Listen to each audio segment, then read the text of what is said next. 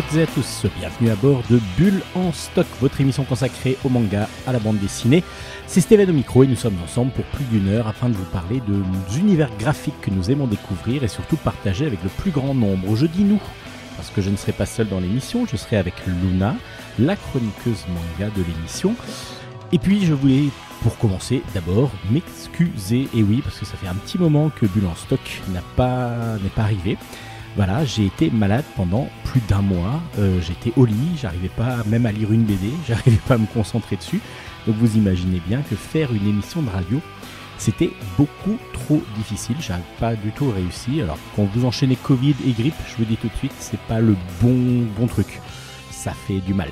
c'est assez euh, crevant et donc on est souvent HS. Donc maintenant ça va mieux. Je vais essayer de rattraper rapidement le retard. Donc aujourd'hui, il va y avoir énormément de chroniques, BD en particulier, euh, quelques chroniques manga. Donc on va commencer toujours par la chronique manga, ensuite on enchaînera sur la chronique euh, euh, de Luna, donc la chronique manga aussi. Et puis ensuite, après une petite pause musicale, on va enchaîner sur beaucoup d'albums qui sont sortis. Alors peut-être que je ne m'aventurerai pas à tous les présenter le plus profondément possible. En tout cas, je les présenterai comme il le faut, je l'espère. En tout cas, vous aurez pas mal de choses à découvrir si ce n'était pas encore fait. Bulle en stock, c'est donc parti pour cette émission de reprise. Allez, bonne écoute à toutes et à tous.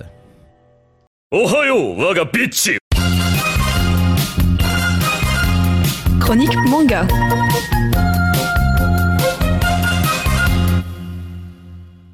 On commence ces chroniques manga avec Le ciel pour conquête. C'est de Yudori et c'est aux éditions Delcourt. Alors c'est un livre qui, euh, a l'apparence d'un manga, c'est plus même c'est un manhwa parce que c'est coréen. Et euh, par contre c'est en format livre classique, dirons-nous, euh, plutôt franco-belge. Parce qu'on n'est pas sur du, du, couverture souple, on est une couverture rigide et un grand format, enfin un format, comment on va dire, roman graphique un petit peu. Le ciel pour conquête raconte l'histoire de Amélie. On va découvrir Amélie, on est au XVIe siècle, et euh, on va découvrir que c'est une jeune catholique qui est mariée à Hans, qui est un marchand, euh, qui va donc parcourir différentes euh, contrées pour pouvoir marchander, récupérer des marchandises et pour pouvoir les vendre. Et lui, ça, on est en Hollande exactement. Et cette jeune Amélie, elle a plusieurs, elle a envie de, découvrir plusieurs choses, et en particulier le ciel, comment voler et ainsi de suite. Elle a cette imagination fertile qui lui permettrait de se dire tiens j'ai envie de savoir comment on peut s'envoler, comment on peut voilà découvrir le ciel, d'où le ciel pour conquête évidemment.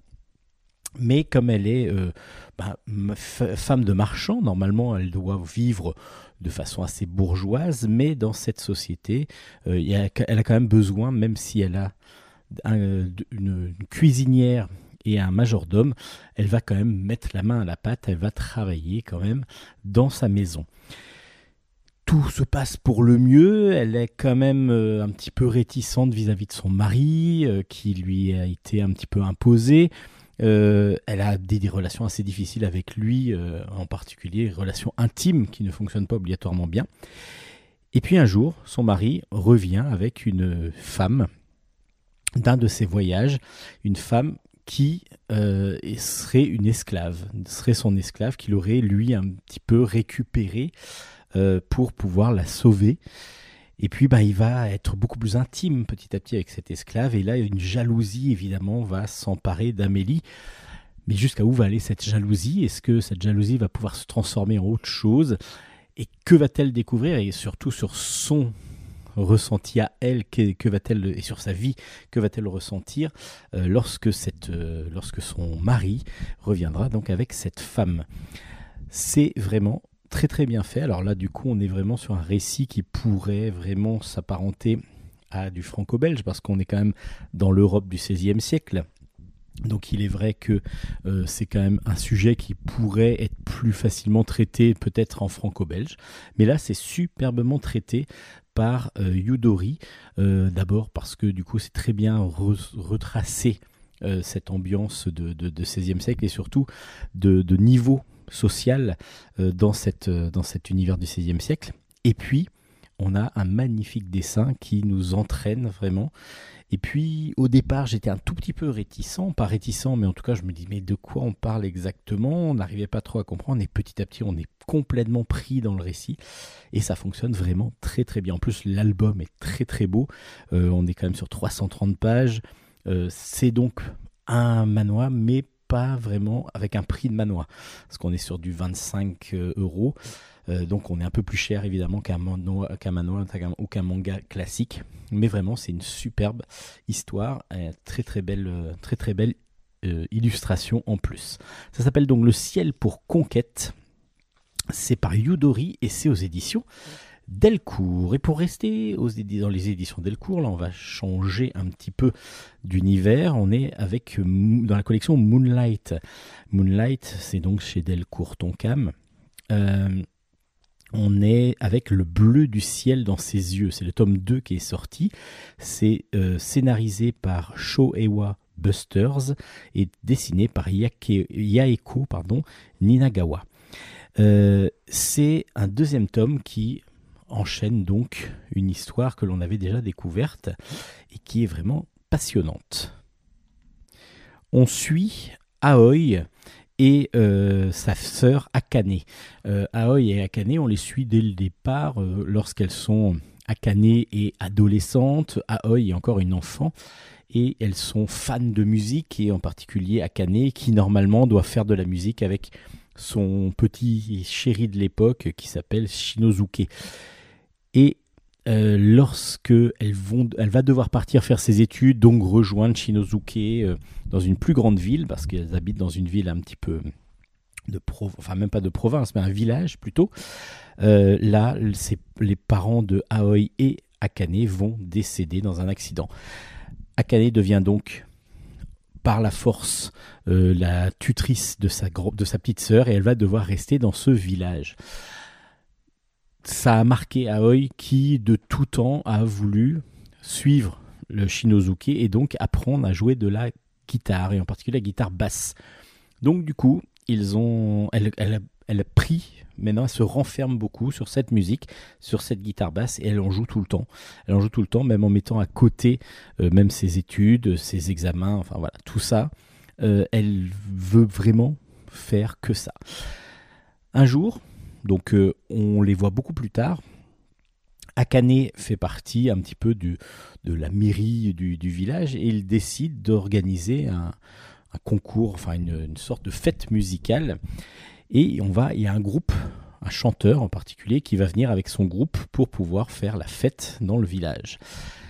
Et bizarrement, le guitariste ressemble beaucoup à Shinozuke, et c'est même Shinozuke plus tard, adulte, dirons-nous. Et c'est pas, c'est bizarre parce qu'il a complètement changé de comportement. Il est beaucoup plus, beaucoup plus renfermé, beaucoup plus méchant aussi. Et pendant ce temps-là, il y a un côté quand même magique qui va se passer parce que du coup, les retrouvailles entre Akane et euh, Shinozuke vont pas être obligatoirement au top. Aoi, elle, se retrouve pour jouer dans un temple bouddhiste. Et qu'est-ce qu'elle va retrouver Elle, c'est plutôt le fantôme. En tout cas, elle va rencontrer Shinozuke, mais à l'époque où il était où il était ado. Et donc du coup avec ses rêves, avec ses envies de, de l'époque, et c'est donc le fantôme de Shinozuke adolescent qu'elle va avec laquelle avec lequel pardon elle va pouvoir discuter. Alors c'est assez troublant euh, à mettre en place. Le premier tome parle vraiment de la, la, rupture entre après la mort des parents de d'Akane et de Aoi. Et dans le deuxième, donc c'est le retour de Shinozuke au village. Et c'est assez troublant parce que du coup, il y a ce côté fantôme et ce côté euh, donc euh, adulte, à Shinozuke adulte, qui, euh, qui est assez ambigu pour l'instant et qui vraiment, vraiment fonctionne plutôt pas mal. Moi, j'ai beaucoup apprécié. j'ai été, pourtant, c'est pas obligatoirement la lecture que je préfère dans le style manga, mais en tout cas, j'ai quand même été bien happé par ce, récit et j'ai surtout envie d'avoir la suite. Donc ça veut dire que ça fonctionne bien. Euh, donc ça s'appelle les, bleus, le bleu pardon, du ciel dans ses yeux. Le tome 2 est sorti aux éditions Moonlight. Et c'est une recommandation de Bulle en stock parce que vraiment, vraiment, c'est un plaisir de lecture.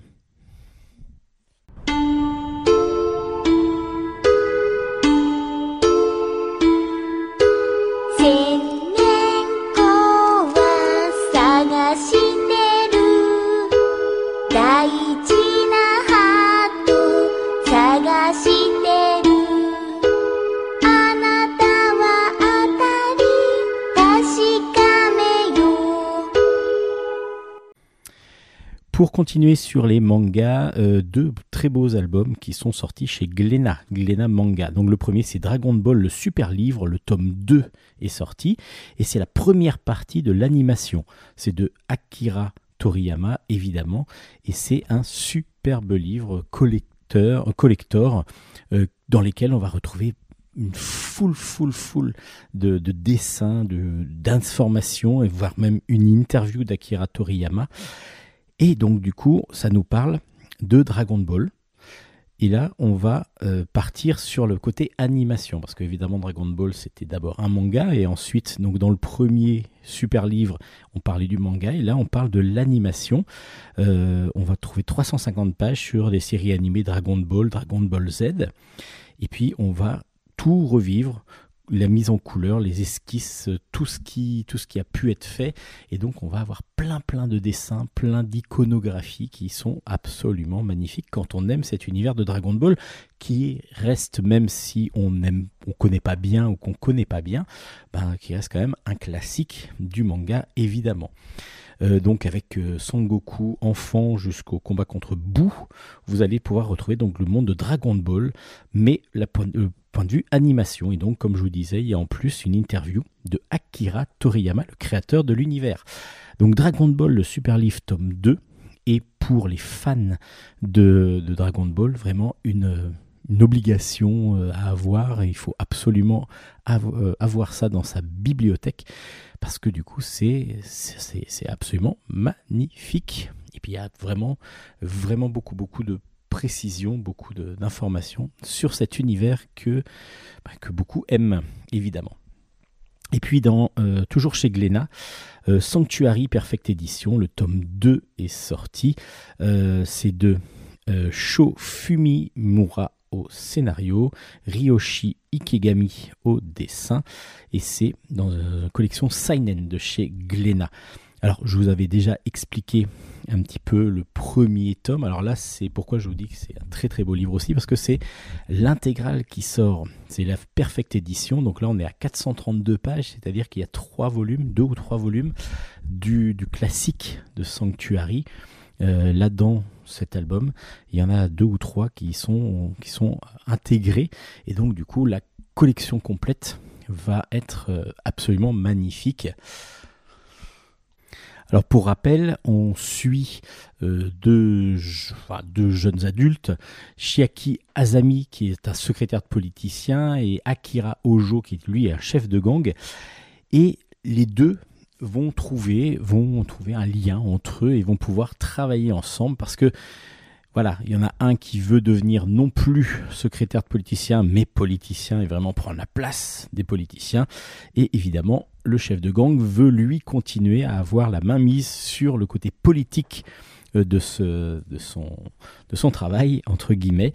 Et donc, dans ce deuxième tome, on va suivre la suite donc des aventures de Ojo qui est, lui est poursuivi plutôt par, euh, par les policiers, ce qui est assez logique hein, quand on est chef de gang, et puis euh, Azami qui lui se retrouve face à des politiciens euh, qui le manipulent beaucoup, mais lui est très très manipulateur aussi. Alors c'est vraiment un classique du manga qui est remis en perfecte édition, c'est absolument magnifique.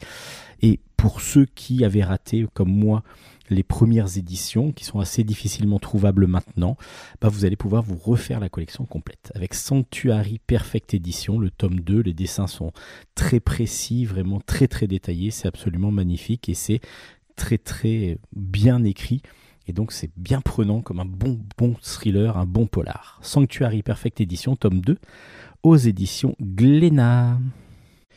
Voilà, c'est tout pour aujourd'hui pour les mangas. On passe maintenant à la chronique de Luna qui reste évidemment dans le manga. Bonjour Luna. Bonjour. Allez, de retour d'Ambulance Stock après quelques semaines d'arrêt. Euh, vous allez nous parler de manga et donc là d'un one-shot, ce qui est assez rare en manga. Ça s'appelle La désastreuse histoire des jumeaux Stevenson, scénarisée et dessinée par Yu Morikawa, sortie aux éditions Delcourt Tonkam dans la collection Moonlight. Donc un one-shot vous, ça va nous parler d'amour normalement dans Moonlight, un petit peu de romance. Cette fois, non. Pas cette fois-ci. Ah bah alors, de quoi ça nous parle? Alors, John Atterson est un garçon totalement banal.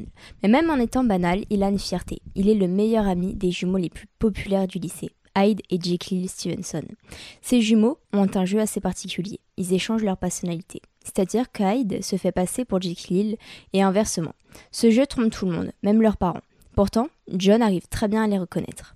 Ils s'amusent bien ensemble, mais leur bonheur s'est vite arrêté quand ils ont appris la mort de Jekyll. Hyde n'était plus le même. Il arrivait que John voit Jekyll en lui. À la fin de la saison, un fait étrange se passa. John avait reçu une lettre de Jekyll. John s'est dit que c'était Hyde qui lui faisait une farce, mais il s'est quand même décidé à lui répondre. La lettre disparut et une nouvelle est apparue. Ceci pendant plusieurs jours. Pendant ce temps, Hyde était de plus en plus mystérieux.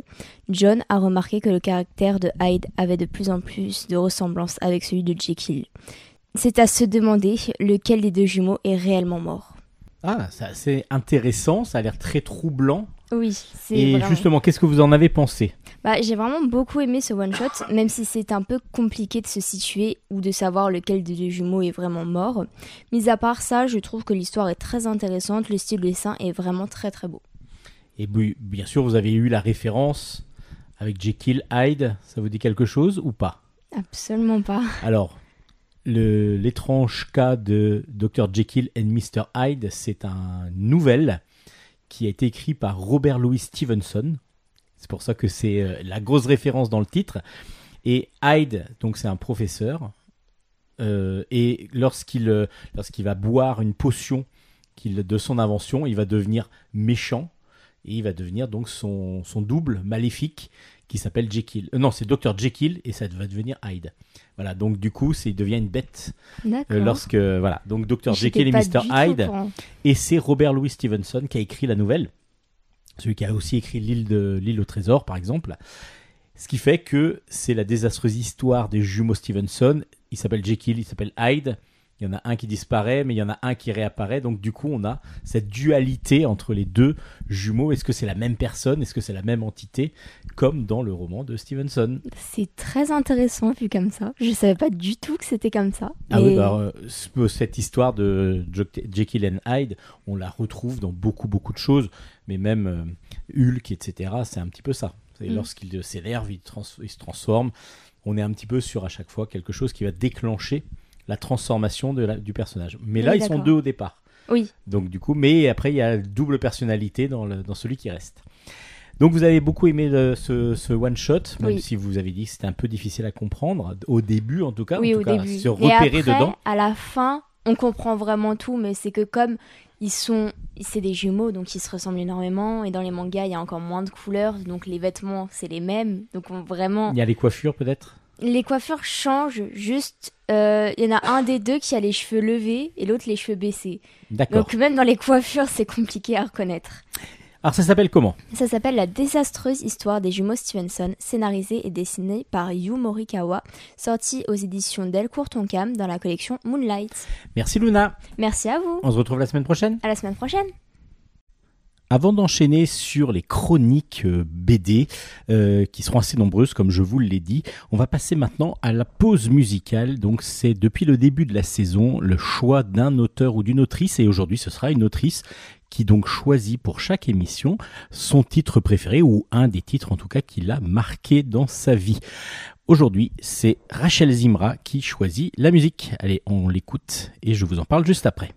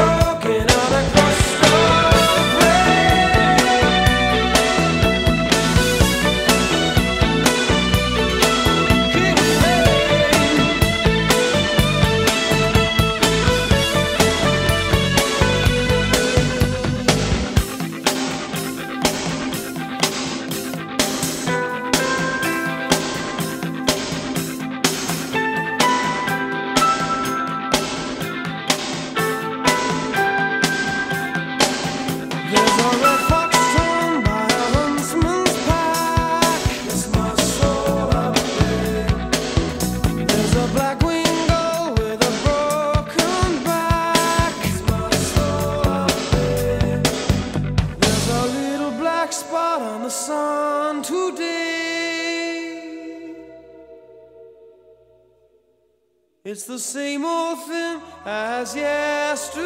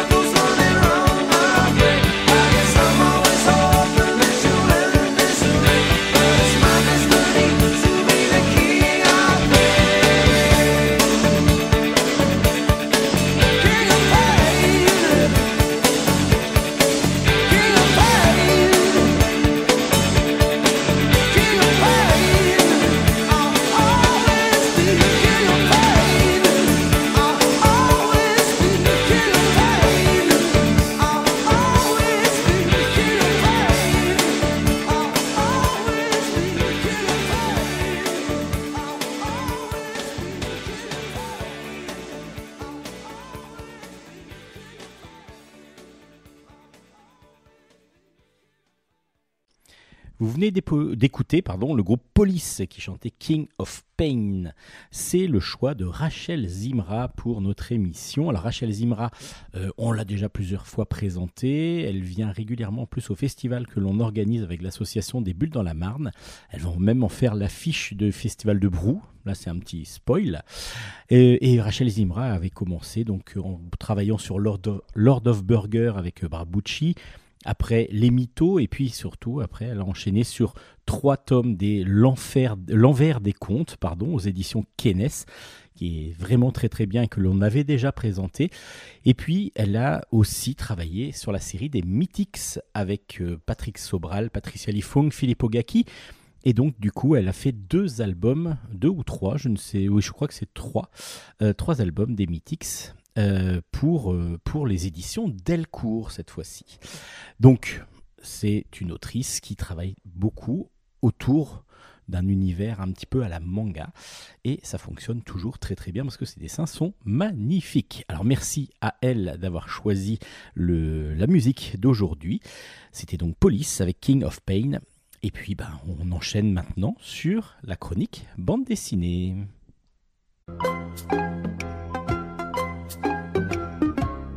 Chronique bande dessinée.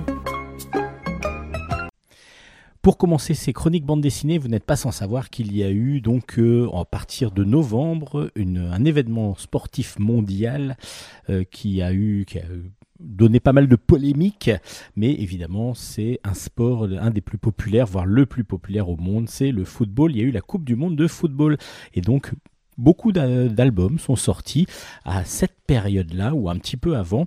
Euh, donc je vais vous les présenter. Tout d'abord, bah, vous n'êtes pas sans savoir que la Coupe du Monde était au Qatar.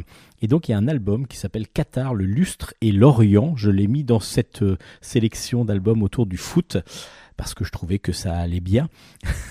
Euh, c'est de Victor Valentini au scénario, Emmanuel Pic au dessin. Et c'est aux éditions Delcourt, dans la collection Ancrage. Alors là, on va nous présenter euh, comment le Qatar a été créé, en tout cas comment il est devenu de plus en plus important sur la scène médiatique. On va parler de culture, de politique. Euh, c'est un- une synthèse, le Qatar, entre l'Orient et l'Occident. Donc du coup, euh, il y a toute la présentation de comment le Qatar est devenu indépendant. C'était en 1971 et va, petit à petit devoir composer avec une situation géopolitique assez complexe qui va la rendre à la fois vulnérable et en même temps euh, qui va lui donner aussi une, une aura assez grande grâce à, à ce pays, enfin à la richesse de ce pays, parce qu'évidemment c'est un des pays les plus riches du monde. Donc comment ce pays va petit à petit monter, va être de plus en plus mis en avant. Tout ça, c'est expliqué dans cet album. Alors, il y a du pour et du contre. C'est-à-dire que là, vraiment, historiquement, c'est très intéressant. Après, c'est pas obligatoirement un album qui va à l'encontre et qui ne montre pas tout le côté négatif, je trouve en tout cas, ou peut-être pas assez. Euh, les côtés négatifs, en particulier, on en a beaucoup parlé, des droits de l'homme euh, dans, au pays du, au Qatar, les, personnes qui sont mortes pour construire le stade, etc. Il y a peut-être un petit peu trop. on, présente vraiment comment le Qatar a été créé, comment était, est arrivé euh, sur la scène mondiale et qui petit à petit euh, continue grâce à son argent à petit à petit euh, mettre la main mise en particulier sur le- les événements sportifs comme le PSG par exemple. Je regrette moi qu'il n'y ait pas peut-être un peu plus de polémique dedans. Mais bon, après, c'est le but, je pense, des auteurs. Donc Qatar, le lustre et l'Orient, si vous voulez découvrir comment le Qatar a pu se mettre en place petit à petit dans, le monde, et comment il a pris sa place dans le monde, bah, je vous conseille de lire cet album. Le dessin est assez simple mais assez agréable. Donc euh, on a une belle présentation de ce pays. Et comme je vous dis, moi il me manque un peu plus de polémique. Mais bon, peut-être que c'est mon côté euh, revanchard qui me donne envie de, dire ça. Qatar, le lustre et l'Orient, c'est aux éditions Delcourt. Alors, on va commencer donc dans et là au Qatar, il y avait la Coupe du Monde de foot. Et donc dans cette Coupe du Monde de foot, il y avait il y a eu pas mal d'albums. Donc en particulier l'histoire, les histoires incroyables de la Coupe du Monde. C'est euh, un docu BD aux éditions Petit à Petit, comme ils savent très très bien le faire. Donc c'est un scénario d'Emmanuel Marie et euh, moult dessinateurs qui vont raconter à chaque fois une anecdote de la création de la Coupe du Monde. Donc on va partir du début, la, Coupe Jules Rimet, euh, la création de la Coupe Jules Rimet, jusqu'à nos jours. Euh, donc c'est de 1930 à aujourd'hui, et à chaque fois, il va y avoir sur 3-4 pages euh, une histoire, une anecdote, quelque chose de plus ancien, plus récent. Ça va dans l'ordre chronologique jusqu'à la Coupe du Monde de, de 2018 où la France a gagné. Et on, a à chaque fois comme ça 4 ou 5 pages, enfin 3 ou 4 pages plutôt d'anecdotes. Et puis ensuite, c'est complété par deux pages de, présentation, de, docu, de documentaires avec un complément de la bande dessinée et puis euh, des photos historiques, etc. Donc c'est comme à son habitude, euh, euh, petit à petit, il fait ça très très bien. C'est très bien dessiné. Il y a vraiment des choix différents de dessinateurs. Donc évidemment, vous allez passer d'une anecdote à une autre avec différents styles graphiques, mais c'est toujours très agréable si évidemment on aime le sujet, parce que c'est toujours pareil. Si on vous parle des Jeux Olympiques, bah, si vous n'aimez pas les, sports du tout, ça va pas vous intéresser beaucoup. Si vous n'aimez pas le foot, je pense que les histoires euh, de la Coupe du Monde ne va pas vous intéresser non plus. Donc, Histoire incroyable de la Coupe du Monde, c'est un docu-BD aux éditions petit à petit.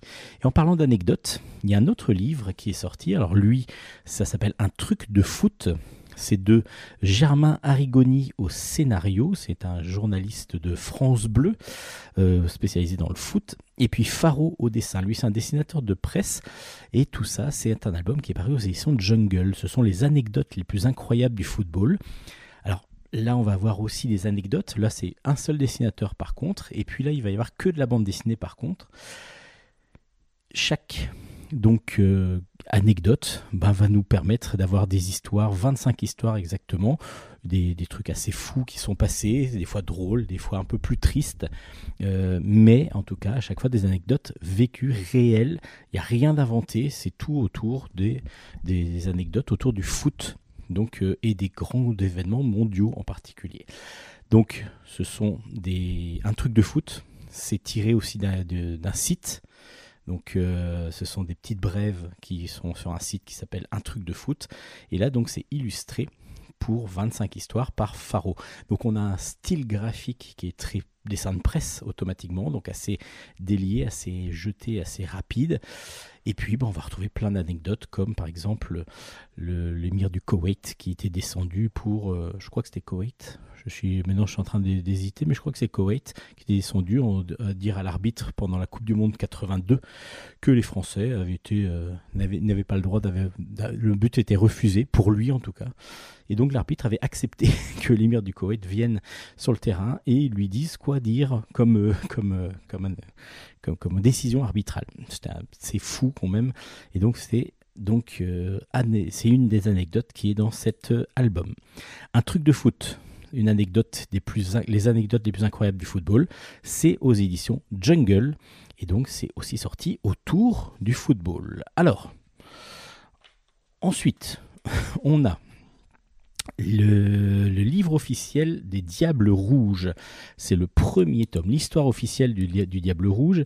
La première partie est sortie aux éditions Kenes. C'est Kenes qui s'occupe de cette, euh, de cette collection parce que Kenes est un, éditeur belge et malheureusement pour eux, ben, les Diables Rouges ont perdu, ne sont pas allés en huitième de finale.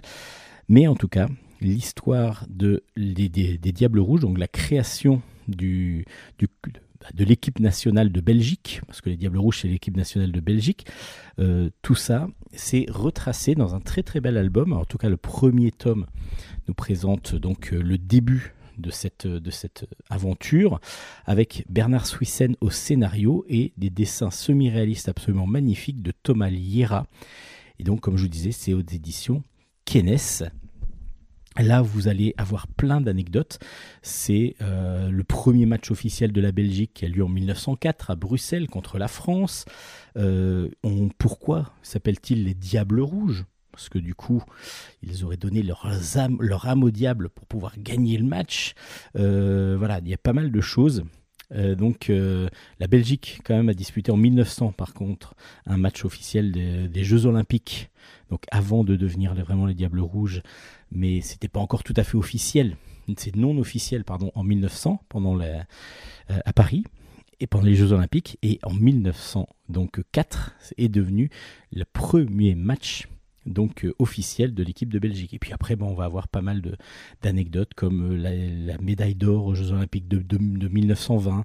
Alors évidemment, pour tous ceux qui sont fans de foot et en particulier de l'équipe de Belgique, c'est un must-have, vraiment une, un album à avoir. Le deuxième tome devrait sortir et va de retracer donc la deux- deuxième période donc de, de cette, de cette aventure jusqu'à malheureusement cet échec à la Coupe du Monde donc 2022.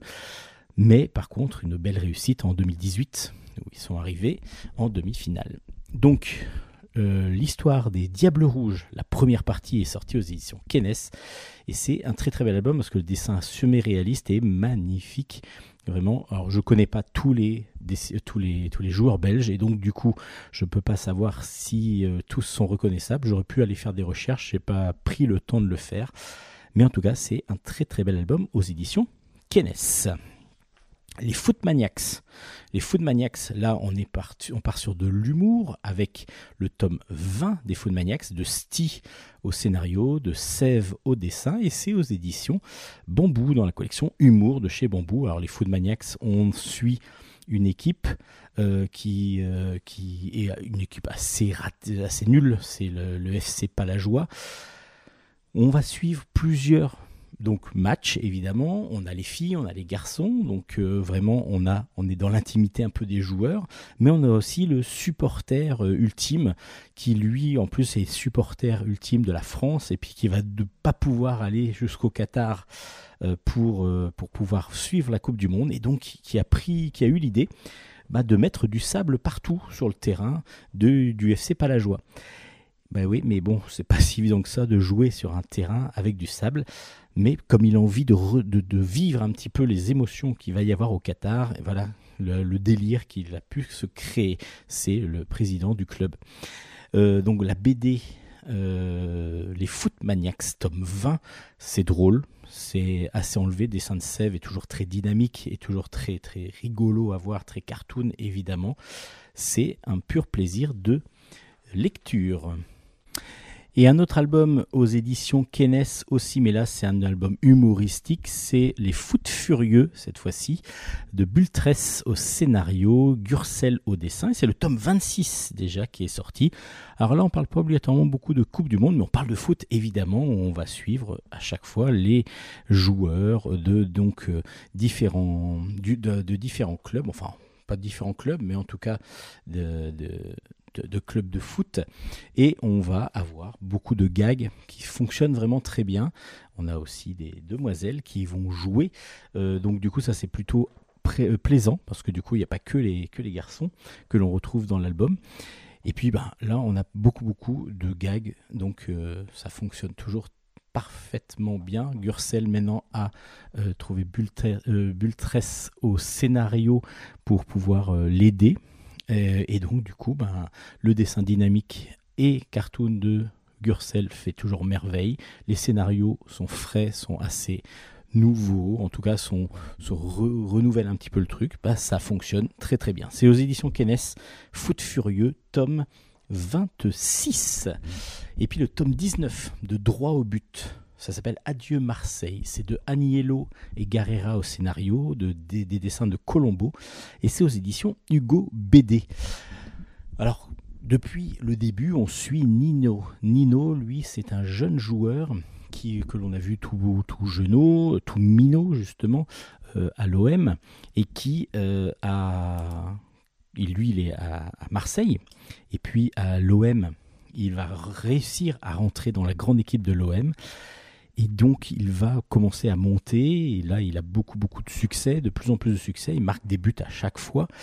Et ben, du coup, c'est évidemment, petit à petit, les clubs vont commencer à vouloir l'avoir dans leur équipe. Donc, il va être repéré.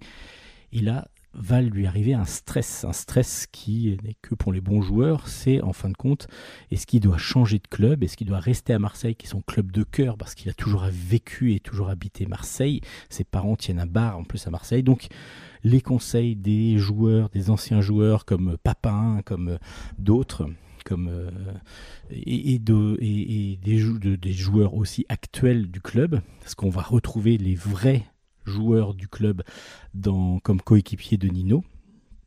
Est-ce que euh, ça, va- lui faire changer d'avis euh, enfin, va lui donner un avis pour dire de partir vers un club anglais ou va rester, ils vont rester, il va vouloir rester à Marseille? Ben, à vous de le découvrir dans ce droit au but, tome 19 déjà. Adieu Marseille, c'est pareil, c'est toujours assez enlevé, c'est toujours très agréable de suivre Nino. Bon, il est très fort, hein, Nino, mais euh, il fait toujours un peu trop gamin, je trouve. Peut-être. Il faudrait le le- l'endurcir un petit peu au point, de vue, au point de vue visage en particulier. Le corps a changé, s'est bien développé, mais le visage peut-être euh, reste encore un petit peu minot. euh, donc euh, c'est un petit peu marrant parce que du coup on a l'impression d'avoir toujours un, un- un jeune, c'est un jeune joueur, c'est un jeune adulte, mais en tout cas on a toujours l'impression d'avoir un gamin qui joue avec les adultes. Droit au but, donc c'est la BD officielle de l'OM en plus, donc c'est de c'est aux éditions Hugo BD et c'est le tome 19 qui est sorti.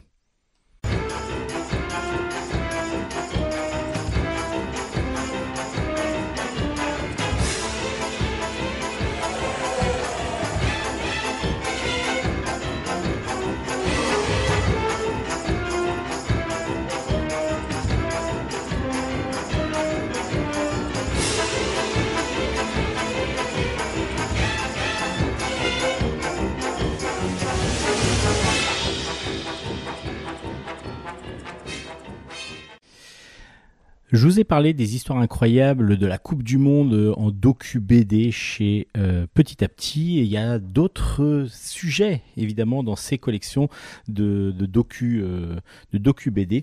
Et là, il y a trois. Alors, il y en a un qui est la musique en particulier. Et là, il y a trois albums absolument complets et magnifiques qui nous permettent de découvrir trois, deux groupes et un chanteur emblématique de bah, la scène mondiale pour les Clash et les Pink Floyd, et puis la scène française pour Bachung.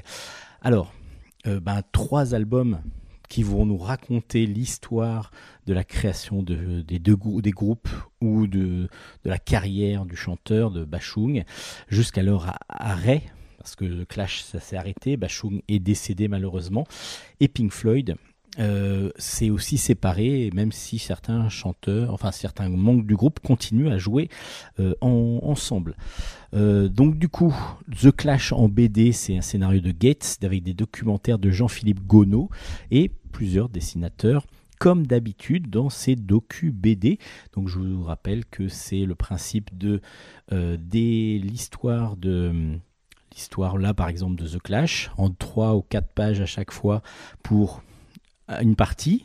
Ensuite, il va y avoir deux pages de documentaire de Jean-Philippe Gonod qui va présenter des photos d'époque, qui va présenter des articles d'époque et qui va compléter ce que l'on a vu dans la petite histoire euh, en BD. Et puis ensuite, on va avoir un autre dessinateur qui va faire pareil, trois pages sur la, pro, la suite de l'aventure des Clash.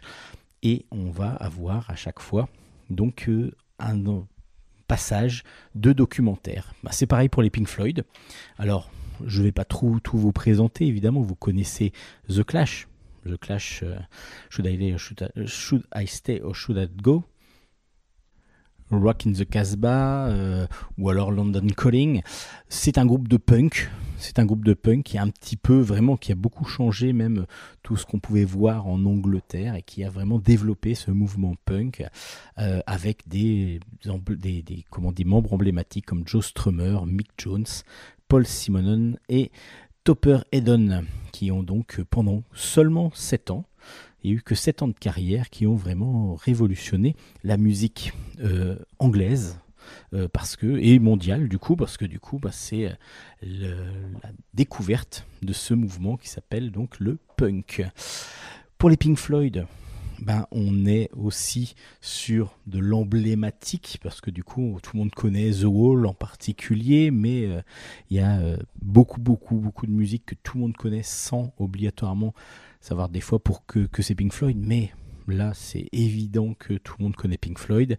Euh, il y a 28 chapitres qui nous présentent donc l'aventure des Pink Floyd avec euh, les difficultés qu'ils ont pu rencontrer, la mort de leur chanteur euh, qui était devenu à moitié fou. Enfin voilà, il y a plein d'anecdotes et toujours pareil, un documentaire. Donc c'est un scénario de Tony Laurenceau et de Thierry Lamy, et puis un documentaire de Nicolas Finet cette fois-ci. Donc du coup en BD aussi euh, chez Petit à Petit. Et puis pour finir, bon, Alain Bachung, c'est euh, le sous-titre, c'est Plus immortel que nous. Scénario de Cyril Pack, documentaire de Franck Verrecchia. Et puis ben, beaucoup de dessinateurs aussi pour présenter l'aventure du- à partir de vraiment de, de, ce chanteur emblématique que pareil tout le monde connaît en France. Je dis peut-être pas dans le monde, mais en tout cas en France, on connaît tous Gabi, mais on en connaît plein d'autres. Euh, on a vraiment l'évolution de ce chanteur qui est devenu culte et qui a continué quasiment jusqu'à la mort à chanter parce que il a fait, il a eu la victoire de la musique juste avant son décès, quelques mois avant son décès. Et du coup, c'est assez impressionnant de longévité et puis de, volonté de vouloir aller jusqu'au bout. Donc Bachung plus immortel que nous, c'est aussi un docu BD que vous devez posséder si vous aimez la musique évidemment. Euh, mais les trois, donc Pink Floyd, The Clash et Bachung, sont vraiment des albums à avoir absolument si vous êtes fan de, de musique. Et pour en finir cette, euh, euh, pendant cette émission avec les docu BD, il y a un autre qui est sorti. Là, c'est plus historique évidemment. C'est Toutankhamon, la quête d'Howard Carter. Là, cette fois-ci, on est sur un même style, c'est-à-dire un scénario de Pierre Roland Saint-Dizier, des pages documentaires d'Amandine Marshall, mais des dessins seulement de Solène Rousseau avec des couleurs de Marie Millotte, euh, qui nous permet d'avoir là une unité dans l'histoire de euh, de la découverte du tombeau de Toutankhamon par Howard Carter. Donc tous les, tout ce qu'il a pu, en, tout ce qu'il a pu avoir comme problème pour pouvoir mettre en place son expédition, l'arrêt justement des fouilles qui avaient été demandées, et puis bah, la découverte enfin du trésor de, de ce fameux temple de Toutankhamon euh, qui va petit à petit bah, devenir un des trésors mondiaux les plus réputés au monde, évidemment, qu'il a été rendu enfin à l'Égypte et qui est venu, c'était il y a deux ans ou trois ans, euh, en France pour la dernière fois. Normalement, euh, ça ne bougera plus de- de- d'Égypte maintenant. Euh, donc voilà l'histoire, là par contre, de la découverte du temple de Toutankhamon. C'était au début du XXe siècle. Et euh, là, il y a une unité. Donc tous les docu BD de chez Petit à Petit ne sont pas obligatoirement faits de la même façon. Quand c'est plusieurs histoires, euh, souvent c'est plusieurs dessinateurs. Là, c'est une seule histoire, donc dessinée, mais toujours en chapitre, avec à chaque fois un, petit documentaire entre chaque, euh, entre chaque chapitre, avec des, histo- avec des images historiques, avec des, avec des, anecdotes euh, complètes. Donc, euh, par exemple, on voit la photo de Howard Carter, ce qui est pas mal parce que dans la BD, évidemment, il est caricaturé. Puis là, on voit, on peut faire la comparaison vraiment entre Howard Carter et sa caricature. Toutankhamon, la quête d'Howard Carter, c'est aussi donc aux éditions Petit à Petit, et c'est un docu BD vraiment super bien fait. En plus, quand on est fan d'histoire, ça peut être que passionnant. En tout cas, moi, je suis pas obligatoirement un grand fan d'histoire, mais j'ai beaucoup apprécié cet album.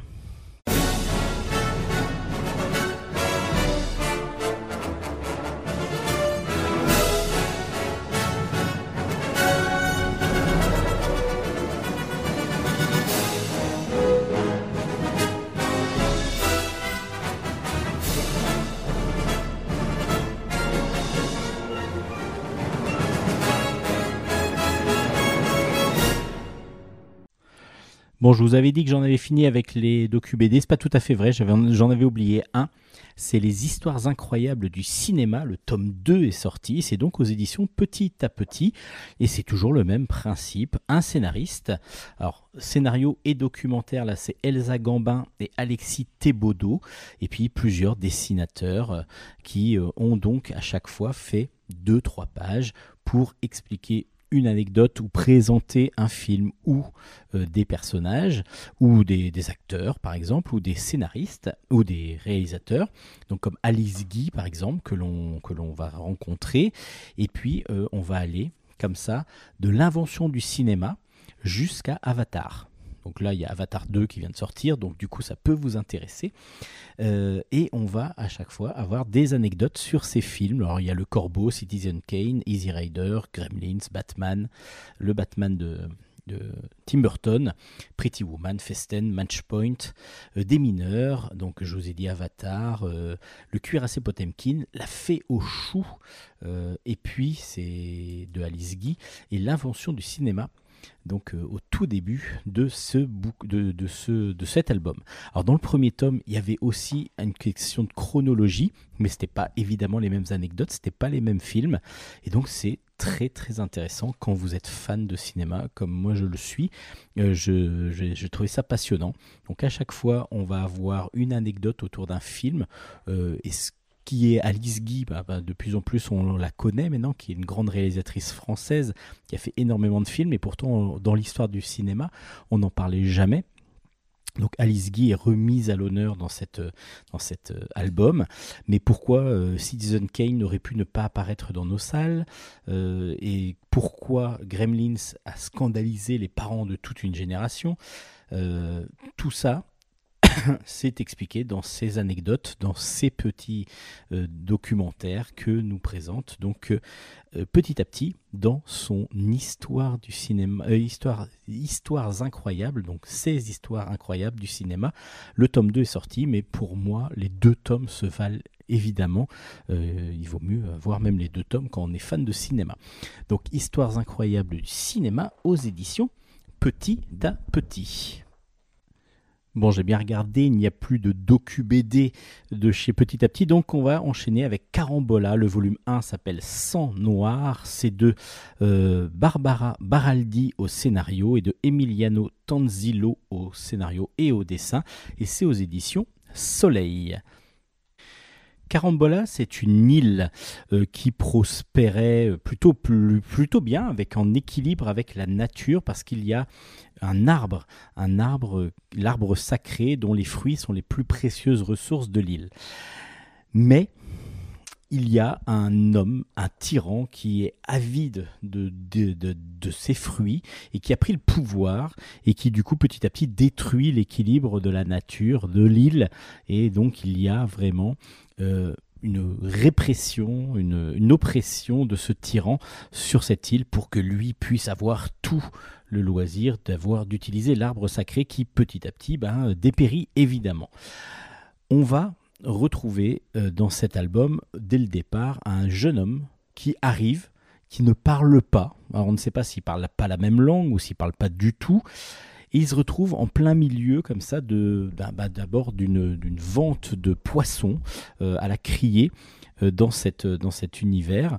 Et c'est grâce à lui qu'on va découvrir petit à petit les rouages de, de, de cette, de cet univers. Et c'est pas si facile que ça à suivre au départ.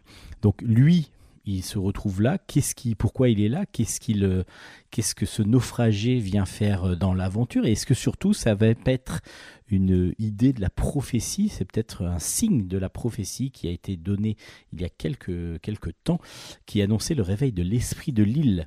Est-ce que ça va pouvoir bouleverser l'ordre des choses? Parce que petit à petit, il y a euh, donc des désobéissants qui petit à petit veulent prendre va retourner le tyran euh, de son pouvoir dans l'île et retrouver l'équilibre qui existait avant. Alors, c'est au départ un petit peu troublant parce qu'on part sur plusieurs, plusieurs pistes, enfin même pas plusieurs pistes, mais on essaie de comprendre un petit peu comment fonctionne l'île. Et c'est pas si évident que ça au départ, mais il faut s'accrocher un petit peu. Et puis, ce qui va nous aider à nous accrocher, c'est le dessin qui est absolument superbe. Un dessin semi-réaliste euh, qui est un petit peu fantastique, qui euh, est donc des, des niveaux de gris euh, matinés, un petit peu de rouge par moment, d'ocre. Enfin voilà, on est dans des couleurs un petit peu sombres, mais- mais qui donne à chaque fois énormément, énormément de volume dans le dans l'ensemble des planches. Les planches sont vraiment découpées de façon majestueuse. Et du coup, ce dessin-là nous laisse nous accrocher et petit à petit, on rentre dans l'histoire. Je dis pas que c'est si facile que ça. C'est pas euh, une évidence dès le début de rentrer dans Carambola. Mais une fois qu'on y est sur cette île, ben, on est plutôt bien et on a surtout envie, surtout envie d'avoir la fin de cette histoire euh, et la suite donc de cette histoire. C'est un bel album, un gros album en plus parce qu'il y a 104 pages quand même euh, sur ce premier tome et du coup on a envie d'avoir la suite euh, assez rapidement. Bah, on va voir si ça arrive justement assez rapidement.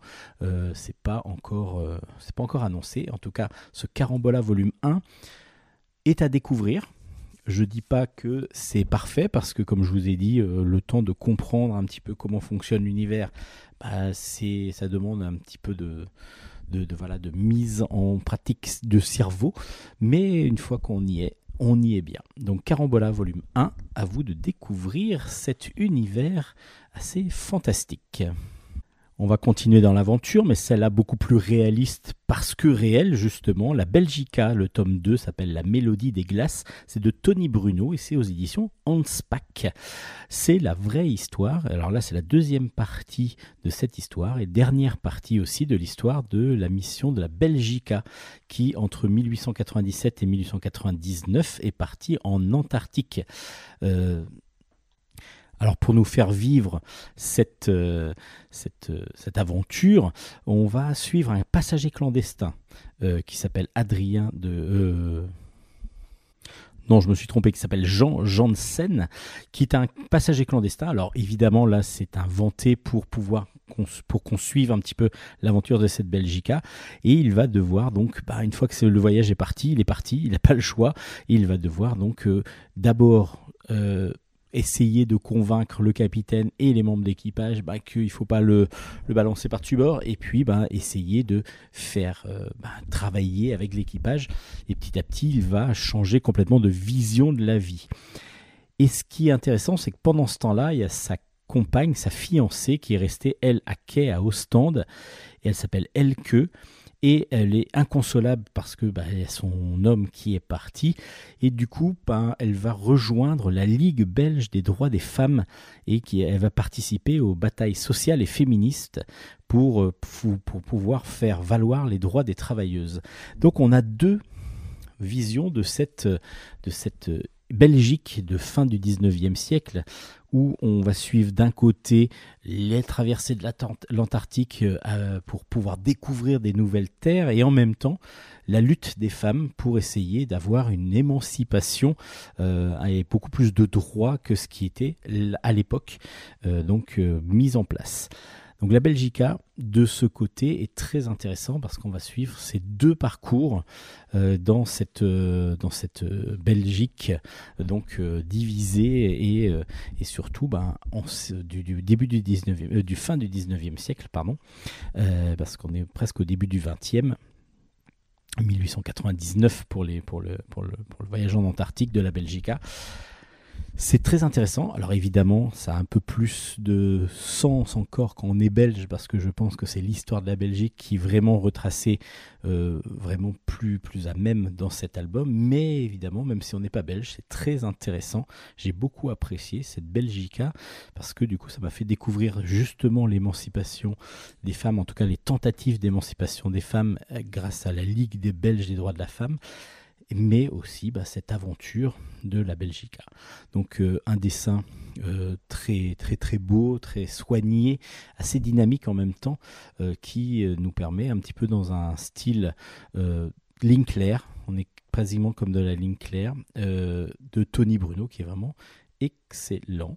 Donc c'est un très très bon album. Le deuxième tome donc conclut euh, parfaitement cette aventure que l'on attendait, ben, vraiment passionnante. Dans le premier déjà on était assez facilement happé, ben, on l'est avec ce deuxième tome.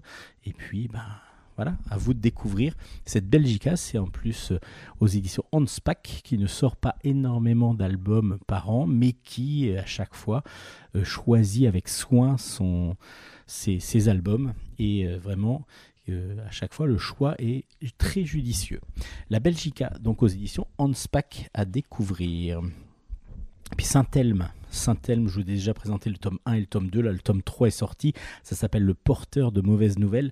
C'est de Serge Lehmann et de Frédéric Peters. Serge Lehmann au scénario, Frédéric Peters au dessin. Et c'est aux éditions Delcourt dans la collection Machination. Alors là, euh, on est sur quelque chose pas de fantastique parce qu'on est vraiment dans de l'humain euh, vraiment malsain pour beaucoup. Alors Saint-Elme, je vous rappelle un petit peu, on suivait Franck Sangaré accompagné de son assistante qui s'appelle Madame d'Ombre qui, qui débarque donc dans cette fameuse ville de Saint-Elme, une petite ville de montagne plutôt réputée euh, pour son eau de source en particulier. Ils sont sur les traces d'un fugueur, c'est leur mission, c'est retrouver ce fugueur. Ça va être beaucoup plus difficile qu'ils ne croient et puis il va y avoir ben, déjà, ça se, il se passe beaucoup de choses bizarres à Saint-Elme et puis on a le, la- le pouvoir, la mainmise par une famille de richissimes qui ont petit à petit tout euh, bloqué dans Saint-Elme. C'est à eux, c'est eux, à eux qu'appartient Saint-Elme quasiment. Euh, il va y avoir des meurtres, il va y avoir beaucoup de choses, il va y avoir des trafics de drogue et justement, ben là dans ce troisième tome, il y a euh, Franck Sangari qui a disparu et donc son frère a été appelé par Madame d'Ombre afin de retrouver. Lui aussi était détective, il s'appelle Philippe Sangaré lui, et là il se lance sur la piste de son frère qui est disparu. Ben, évidemment, on suit aussi les autres personnages qu'on a suivis depuis le début. C'est impressionnant de mise en, en, en condition, c'est-à-dire que on est au début intrigué.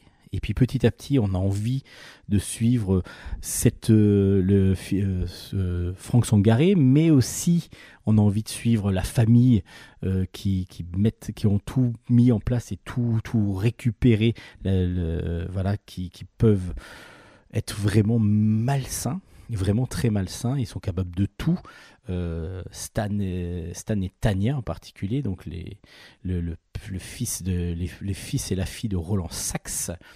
Et puis voilà, il va y avoir des manipulations politiques, des manipulations, euh, euh, il va y avoir beaucoup de choses qui vont se passer et des choses assez horribles en plus.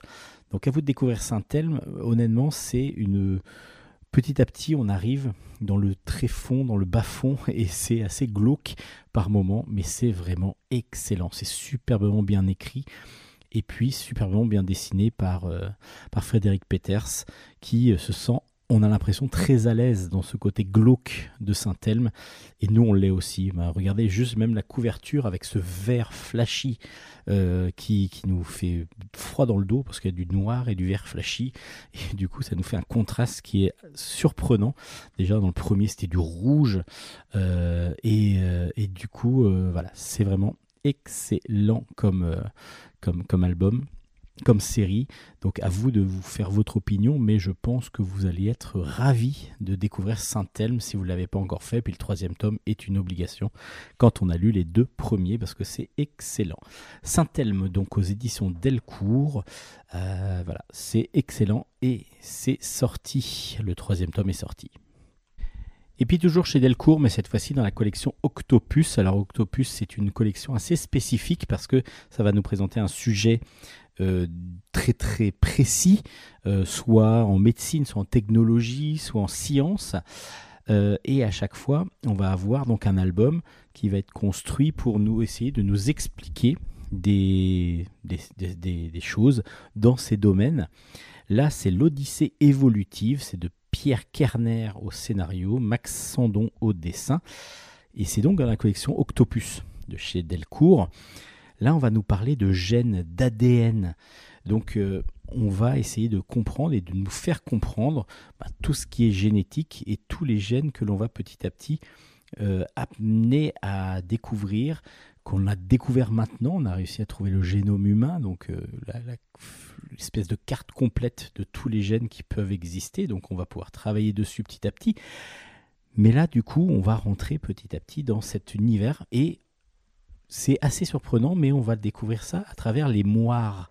Les moires sont des figures mythologiques qui tissaient des brins, euh, des fils du destin, et qui, euh, petit, bah, qui comme ça, du coup, on les, on- à chaque fil correspondait à un destin d'un humain, enfin pas d'un humain ou d'un dieu plutôt.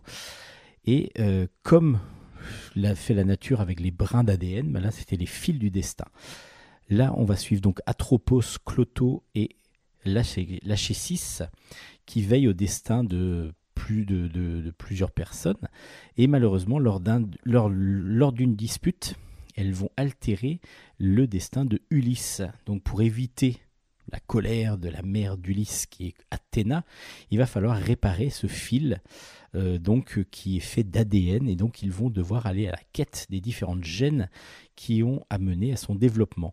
Et c'est comme ça qu'on va découvrir comment est fait l'ADN, comment est fait le développement, comment donc on arrive à évoluer de petits gènes, de petites euh, bestioles euh, invisibles à l'œil nu, jusqu'à un humain, comme on l'est tous. En tout cas, ceux qui écoutez, là, je pense que vous êtes tous des humains. Il ne doit pas y avoir d'animaux.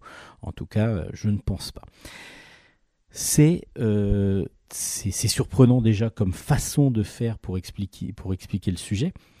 Mais par contre, c'est toujours pareil dans la collection Octopus, c'est que une fois qu'on rentre dans le sujet précis, ça devient très très pas complexe, mais c'est difficile, bah c'est très précis, donc il y a beaucoup beaucoup d'informations et c'est pas toujours évident à digérer.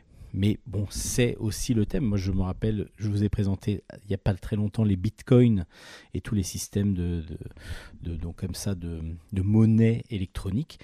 Et honnêtement, même en étant prof d'informatique, il y avait des choses qui m'étaient passées au-dessus parce que du coup, euh, je ne me suis pas intéressé suffisamment. Il aurait fallu que je me plonge complètement. Et donc, c'est très très précis et très développé pour ceux qui adorent ce sujet-là. Et c'est vrai que lorsqu'on est moins attiré par le sujet, bah, c'est beaucoup plus difficile d'accès. Mais cette idée de, mythologie mélangée à l'ADN, ça fonctionne plutôt pas mal. Euh, c'est un dessin euh, assez simple et en même temps très précis, mais il y a beaucoup aussi de textes et beaucoup de, schémas qui, qui explicitent et qui expliquent donc cette évolution à travers les différents gènes qui, qui peuvent exister. Donc ça s'appelle l'Odyssée évolutive. Pas à mettre entre toutes les mains parce que pas évident à suivre la plupart du temps, mais c'est aux éditions Delcourt dans la collection Octopus.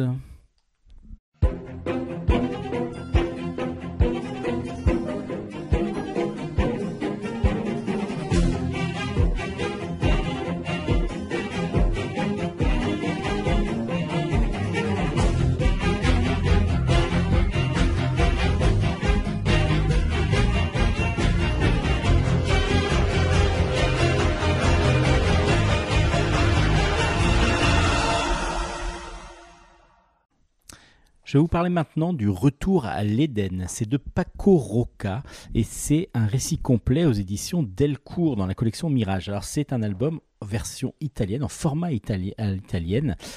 Et euh, Paco Roca nous raconte l'histoire de sa famille. Et là, il va partir vraiment de, de- plutôt de sa mère. Sa mère a eu une enfance marquée par euh, beaucoup de dénuement. Donc, euh, il y a eu la guerre civile en Espagne en plus. Donc, du coup, elle était très pauvre. Elle n'avait pas beaucoup de ressources pour pouvoir survivre. À dire survivre pendant la guerre plutôt que vivre. C'est une femme simple, d'une famille modeste, et donc euh, la guerre civile a agrandi la précarité dans laquelle elle se trouvait. Et euh, Antonia a été élevée euh, de façon très religieuse, une foi très religieuse, et euh, dans le, but de devenir maman, d'être un petit peu pas aux ordres de son mari, mais en tout cas à toujours à l'écoute et toujours euh, à résoudre les besoins immédiats de sa famille. Et donc beaucoup de sacrifices qui petit à petit ont été mis en place par cette euh, façon de vivre de Antonia, mais elle a quand même connu des petits moments de, bonheur. Et justement il y a une photo qui représente ces moments de bonheur où on la voit et avec sa, son frère, sa sœur et sa mère au bord d'une plage, euh, donc à l'Éden justement, hein, une sorte d'hôtel-restaurant, et ils ont été photographiés donc euh, sur, sur l'Éden, à, à l'Éden. Et cette photo est très importante. Elle a toujours eu avec elle. Et pourquoi? Donc c'est à partir de cette photo-là que va repartir Paco Roca pour essayer de- d'expliquer toutes les relations qu'avait Antonia avec sa sœur, avec son frère, avec ses frères, avec sa mère, et comment elle est devenue mère de famille elle-même. Et c'est comme ça que l'on va repartir, parce que cette photo-là a toujours eu une importance pour elle. Euh, elle la demande lorsqu'elle euh, lorsqu'elle doit déménager, elle recherche absolument cette photo. Et cette photo, ben voilà, il va falloir, euh, c'est le fil rouge, en fin de compte, de cet album. Cet album est dessiné, donc comme je vous ai dit, au format à l'italienne. C'est un dessin vraiment ligne claire, euh, qui est pas loin d'un floc, par exemple, dans le style graphique. Euh, et c'est euh, toujours avec des, couleurs, soit sépia d'un à certains moments, soit un peu plus dans les tons verts mais sombres. Voilà, on va avoir à chaque fois une ambiance dans chaque planche où on va avoir très peu de couleurs, une couleur dominante avec des petites nuances pour pouvoir donner une atmosphère. Et donc on va suivre cette, euh, cette femme lors de la lors de sa vie, tout simplement, euh, et surtout de sa jeunesse, de comment elle a pu réussir bah, à s'en sortir, à, à, voir sa famille et ainsi de suite. Donc Retour à l'Éden, c'est un récit autobiographique, on va dire, entre guillemets, de Paco Roca, même si c'est pas lui qui l'a euh, qui l'a vécu, mais sa maman, donc du coup c'est une partie de sa famille, donc c'est un récit familial davantage du coup euh, de Paco Roca aux éditions Delcourt, dans la collection Mirage. Et pour rester dans un récit familial, il y a un petit livre qui est tout émouvant. Ça s'appelle Tes premiers mois. C'est de Christophe Bataillon, euh, dont je suis fan et, que dont j'adore le travail, et qui nous raconte, donc aux éditions Delcourt, dans la collection hors collection. Alors c'est un petit album euh, rectangulaire, il n'est pas très très grand, presque un format manga, on va dire, mais avec une couverture dure, euh, rigide en tout cas. Elle n'est pas dure, elle est rigide. Euh, va raconter les premiers mois de, de, sa, de sa vie avec son fils. En tout cas, les premiers mois parce que lui a eu un, enfant avec son ex-compagne et justement c'est qu'il va devenir papa et en même temps il va avoir la séparation de la maman. Et le déménagement en plus donc euh, à un autre endroit dans le sud de la France. Et c'est tous ces premiers mois où euh, son fils va beaucoup lui manquer et en même temps lorsqu'il va le retrouver bah évidemment c'est tous les moments de joie de petits plaisirs que le qui va nous expliciter dans des dessins tout simples comme à son habitude mais toujours emplis de, de bonheur de de petites euh, c'est des petites joies mais toujours aussi beaucoup d'humour dans ces dans dessins mais beaucoup aussi de poésie je trouve il y a toujours des moments de contemplation il y a des moments de de, de, pause où euh, bah, c'est juste l'enfant euh, qui est dans les bras de son papa. En tout cas, voilà, c'est c'est beau, c'est assez émouvant. Et puis, bah, il y a ces difficultés, ce manque lorsqu'on est père célibataire, de ne pas avoir en plus son enfant tout le temps avec soi. Évidemment, bah, il va y avoir quelque chose qui va se créer et ce lien qui est indéfinissable, évidemment, mais qui est qui est très qui est très difficilement euh, bah, toujours euh, enfin peut pas, la distance fait que euh, c'est beaucoup plus difficile à, à- à vivre donc tes premiers mois c'est un petit un petit album que vous allez euh, beaucoup apprécier je pense euh, si vous vous plongez dedans. C'est très rapide à lire mais par contre on revient sur les dessins. Et puis euh, c'est tout fin c'est tout mignon un petit dessin très léger un petit peu entre le dessin d'illustration jeunesse ou avant, avant plus, plus que de la BD, même on est plus dans l'illustration là, quelques petites phrases qui marquent euh, cette, ces quelques mois, de, des premiers mois justement de la vie de ce papa célibataire. Tes premiers mois, donc c'est de Christophe Bataillon aux éditions Delcourt. C'est une grosse recommandation de Bulle stock. euh, parce que du coup c'est très très mignon et très beau et que c'est très émouvant en plus. Et puis pour rester dans l'histoire, euh, une biographie là, plus qu'une autobiographie, parce que Jimi Hendrix n'a pas écrit lui-même son autobiographie ni dessiné lui-même son euh, autobiographie, mais euh, c'est Dupont, donc Jean-Marc Dupont, qui a fait le scénario de ce premier tome de la biographie de Jimi Hendrix de 1942 à 1970. Ça s'appelle Kiss the Sky. C'est le premier tome aux éditions Glénat, dessiné merveilleusement avec son dessin noir et blanc, euh, toujours, euh, toujours magnifique, toujours somptueux, avec tous les coups de crayon que l'on voit. C'est euh, tous les coups de pinceau, pardon. C'est de l'encre, ça se voit, ça se ressent par Mezzo, un excellent dessinateur. Et du coup, euh, c'est euh, l'histoire de et les difficultés que vont rencontrer Jimi Hendrix pour devenir justement Jimi Hendrix. Et c'est absolument magnifique. C'est eux qui avaient fait Love in Vain, euh, qui était un, album vraiment déjà sur le jazz, euh, vraiment retentissant, qu'il fallait absolument avoir lu parce que c'est superbe. Et là, dans la même collection, parce que c'est un album plutôt carré, euh, donc tout en noir et blanc, mais avec des dessins somptueux, des dessins somptueux, bah, l'histoire de Jimi Hendrix, la première partie de l'histoire de Jimi Hendrix, et puis bah, on attend avec impatience la suite des aventures, de, enfin les aventures de l'histoire de Jimi Hendrix, parce que c'est pas des aventures évidemment, avec euh, les colères, euh, les, bah, tout, ce qui, tout ce a pu être difficile dans sa vie. Et qu'est-ce qu'il a forgé, qu'est-ce qui lui a donné envie d'aller plus loin. Euh, bon, il avait du talent évidemment, et donc du coup ça lui a permis d'aller de plus en plus haut. Ça s'appelle Kiss the Sky, c'est une grosse recommandation de Bulle en stock, c'est un pur chef-d'œuvre euh, de Mezzo et de Dupont, Dupont au scénario, Mezzo au dessin. Rien que pour le dessin de Mezzo, de toute façon, moi je suis absolument fanatique de son dessin, donc du coup je ne peux que vous recommander ce superbe album aux éditions Glénat.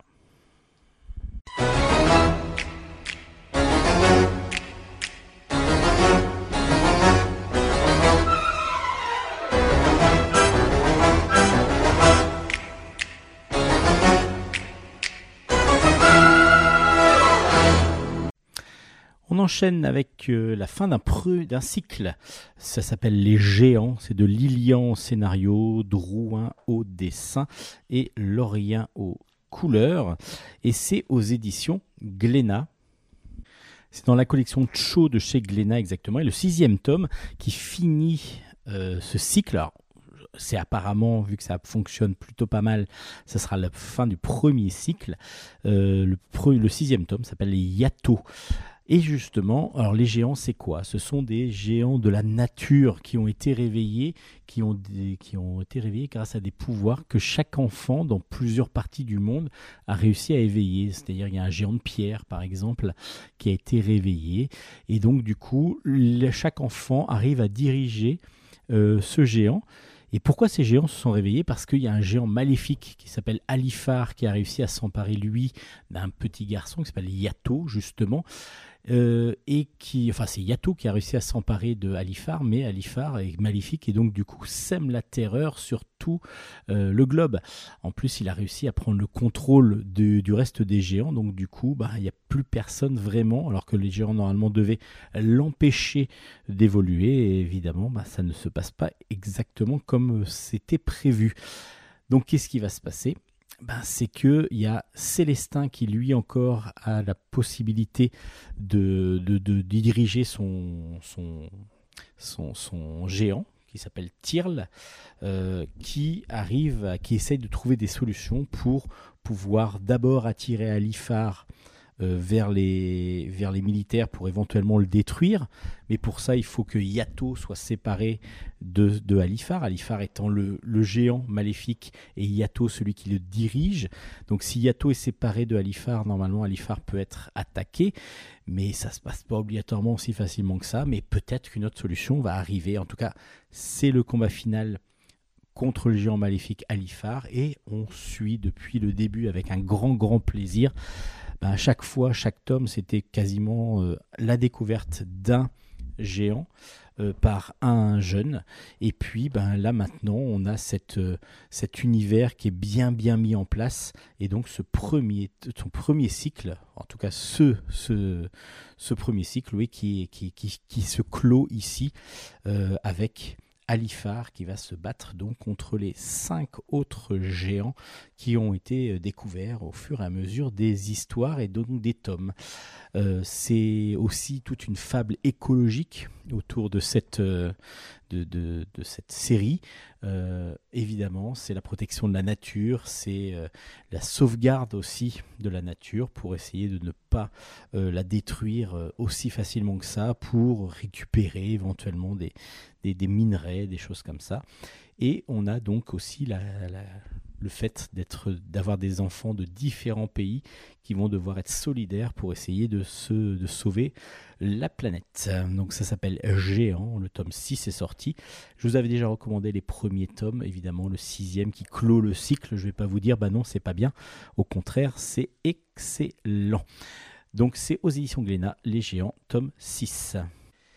Pour continuer dans l'écologie, euh, je vais vous présenter euh, Citizen, qui est un, album, un one-shot de Jane euh, au scénario avec Léa Galis et Damien Pérez, tous les trois au scénario. Jane, c'est la chanteuse que l'on connaît bien, je pense, pour ceux qui aiment un peu la musique. Et puis, donc, Léa Galis et Damien Pérez, l'épaule pour faire cet album. Et Martial Toledano et José Robledo sont au dessin. Un dessin euh, vraiment très élégant, euh, assez matiné de manga aussi, mais très dynamique. Et ça, j'adore, j'adore ce style de dessin. Et là, il, convient parfaitement à ce style de, de- d'album. Ou euh, dans Citizen, donc c'est aux éditions Dupuis, j'ai oublié de vous le dire.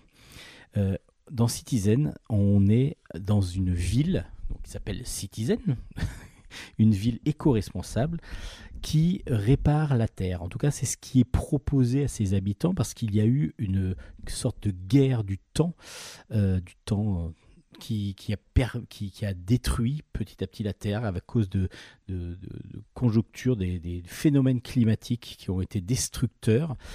Et donc, des villes, ou une ville en tout cas, en tout cas celle-là, a été créée pour pouvoir protéger leurs- les habitants et surtout mettre en place tout un système de récupération de, et sauvegarde de la Terre et, de, de l'univers qui, qui les entoure. Et donc du coup, normalement, cette ville est parfaite, Euh, tout est dirigé, il n'y a plus d'animosité, il n'y a plus de, rébellion, enfin pas de rébellion, si y en a, on va voir pourquoi, mais dès qu'on se rebelle un petit peu à l'école, par exemple, ce qui va être le cas de Amal, parce que c'est elle qu'on va suivre, euh, ça va mal se passer pour elle, elle va se retrouver euh, avec des heures de colle, voire peut-être exclue de l'école. Mais euh, en tout cas, voilà, elle, est, un peu en froid avec euh, l'autorité. Et puis surtout, elle va à un moment donné découvrir que sa sœur va disparaître. Mais sa sœur, elle n'a pas disparu comme ça euh, au hasard. Sa sœur faisait partie d'un mouvement militant, une action militante qui, qui veut montrer que c'est pas si rose que ça derrière les murs de la cité de Citizen.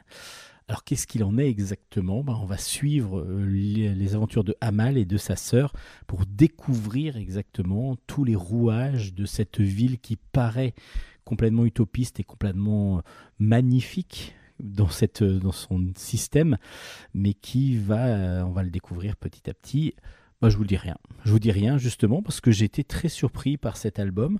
Je l'ai vraiment pris comme un, album que je ne, dont je n'avais aucune idée de ce qui allait se passer. J'avais lu aucun, même pas, j'avais pas lu le résumé et j'ai été agréablement surpris. J'ai été euh, emporté. On comprend très bien de quoi est fait le monde, euh, la, ville de Citizen au moment où on prend l'album. Et puis ensuite, on enchaîne sur euh, bah, des aventures de Hamal. Et donc, du coup, on est pris dans, assez rapidement parce qu'elle se retrouve quand même assez dans une situation assez difficile qu'il va falloir résoudre. Et donc Citizen est un excellent one-shot que je vous recommande. C'est vraiment une grosse, grosse recommandation de Bulle en stock parce que le dessin est, comme je vous, dis, je vous ai dit, élégant et, euh, et en plus très, euh, très, très, comment, très dynamique. Ça fonctionne très bien pour, pour l'aventure. Et puis l'histoire, sans être obligatoirement la plus originale du monde, est super bien menée et surtout est, vraiment, euh, est vraiment très agréable à suivre. Donc euh, du coup, ben, parfait pour cet album qui s'appelle donc Citizen, C-I-T-Y-Z-E-N, euh, et c'est aux éditions Dupuis. Et pour en continuer sur du, ben, dessin semi-réaliste, absolument magnifique parce que Jacques Lamontagne, évidemment, on le connaît, est un dessinateur hors pair et vraiment de, talent, voire de génie. Euh, Il y a Shelton et Felter, le quatrième tome est sorti, ça s'appelle L'héritage de Rockfellow. Euh, Jack Lamontagne fait le scénario et le dessin, et c'est aux éditions Kennes. Alors Shelton et Felter, ce sont deux personnages euh, qui deviennent de plus en plus emblématiques parce que je trouve que la série est vraiment euh, excellente. C'est vraiment une enquête à chaque fois. Et ces deux personnages qui, Shelton est un ancien boxeur qui est devenu journaliste et Felter, lui, c'est un libraire qui est complètement hypochondriaque et les deux s'entendent bien sans s'entendre bien. Voilà, on est un petit peu sur euh, le, chat et le chien qui, euh, qui, qui peuvent s'entendre, mais qui aussi, des fois, sont assez euh, l'un contre l'autre, assez, assez véhéments. Et là, dans cette enquête, euh, ils vont se retrouver, euh, ils vont retrouver Nicole. Nicole, c'est une demoiselle qu'ils ont découvert, qu'ils qu'ils avaient rencontrée dans une autre aventure. Euh, et Nicole, elle s'est fait avoir. C'est une voleuse, Nicole, et elle, est, elle a été commanditée pour aller voler donc dans un appartement. Et lorsqu'elle est arrivée dans l'appartement, elle a ouvert le coffre. Le coffre était vide, alors que le coffre devait être plein. Et puis surtout, il y a l'homme qui, qui a fait la qui, a commandité son, son, son comment dire le vol qui euh, est mort dans le dans le dans, le bureau là où elle est là où elle là où elle est en train de voler. Évidemment elle se retrouve en position très très très difficile parce qu'elle se retrouve être la première et la seule même euh, donc euh, donc comment dire elle se retrouve le coupable tout désigné de ce meurtre. Elle va donc aller voir ses amis Shelton et Felter pour leur expliquer comment elle a été commanditée pour faire ce casse. Et ensuite, bah, ils vont se mettre tous les deux à l'aventure pour pouvoir essayer de comprendre exactement ce qui s'est passé dans cette, euh, dans cette histoire. Parce qu'ils croient leur ami et justement, bah, ils avaient raison de croire à son, à son, à son alibi, en tout cas, si elle est bien rentrée dans l'appartement, si, mais elle n'a pas tué. Et justement, qu'est-ce qui s'est passé exactement? Bah, Là, c'est toute une affaire qui est très très bien menée encore une fois. L'histoire est surprenante. On a, même si on peut avoir des méandres, enfin des fils que l'on voit, à un moment donné, il va encore y avoir des petits changements. Parce que tout n'est pas si clair que ça dès le départ, loin de là. Euh, tout paraît être, être clair, ensuite ça va changer, et puis ensuite on va encore avoir des, surprises. Jusqu'au bout, on va avoir des surprises jusqu'à les deux dernières pages. Donc Shelton et Felter, ce sont deux avant, enfin, deux aventuriers, deux, deux, hommes euh, qui font des enquêtes policières et c'est excellent. C'est très très bien mené, très bien écrit et surtout très très très bien dessiné, qu'un dessin semi-réaliste euh, qui, est magnifique de Jacques Lamontagne, vraiment excellent. C'est aux éditions Kennes. Si vous ne connaissez pas cette série, vous pouvez prendre des aventures comme vous le voulez, dans l'ordre que vous voulez, mais euh, vraiment découvrez Shelton et. C'est vraiment, vraiment, vraiment une grosse, grosse, grosse recommandation de Bulle en stock. C'est pour moi une des, meilleures BD euh, de, d'en- d'enquête comme ça qui existe depuis un petit moment. Shelton et aux éditions Kennes.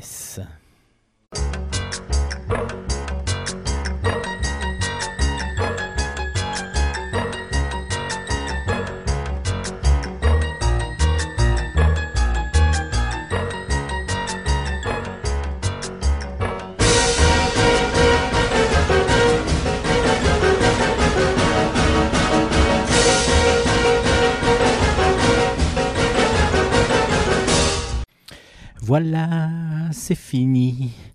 Non, je ne vous parle pas de l'émission encore, mais je vais vous parler d'une série qui arrive à, son dixième tome et normalement la fin de, bah oui, c'est la fin de l'aventure féline de putain de chat, c'est de Lapus. Il y a eu dix tomes qui sont sortis, donc il y a le dixième tome qui sort. Euh, C'est toujours des formats carrés euh, et on suit depuis ben, maintenant 2016 euh, les aventures de ce putain de chat, donc son maître qui montre que les chats ont, sont dominateurs chez eux, c'est-à-dire que ce n'est c'est chez le chat et non pas chez le maître, évidemment. Et puis on a toute une série de gags en noir et blanc, euh, dessins très simples, euh, mais toujours très efficaces, avec euh, les, le- ce putain de chat qui va, qui a eu des enfants, qui voilà, chacun a des enfants, va partir, va être euh, donné à différents, différents endroits, et donc du coup la maman se retrouve toute seule. Et donc comment ça va se passer? Est-ce qu'elle y arrivera ou pas? Donc il y en a un qui est parti dans un bar à chat où il se fait caresser toute la journée, donc il y a la découverte de ce bar à chat. Euh, voilà, il y en a un autre qui est chez les voisins. euh, voilà, chacun a sa vie maintenant.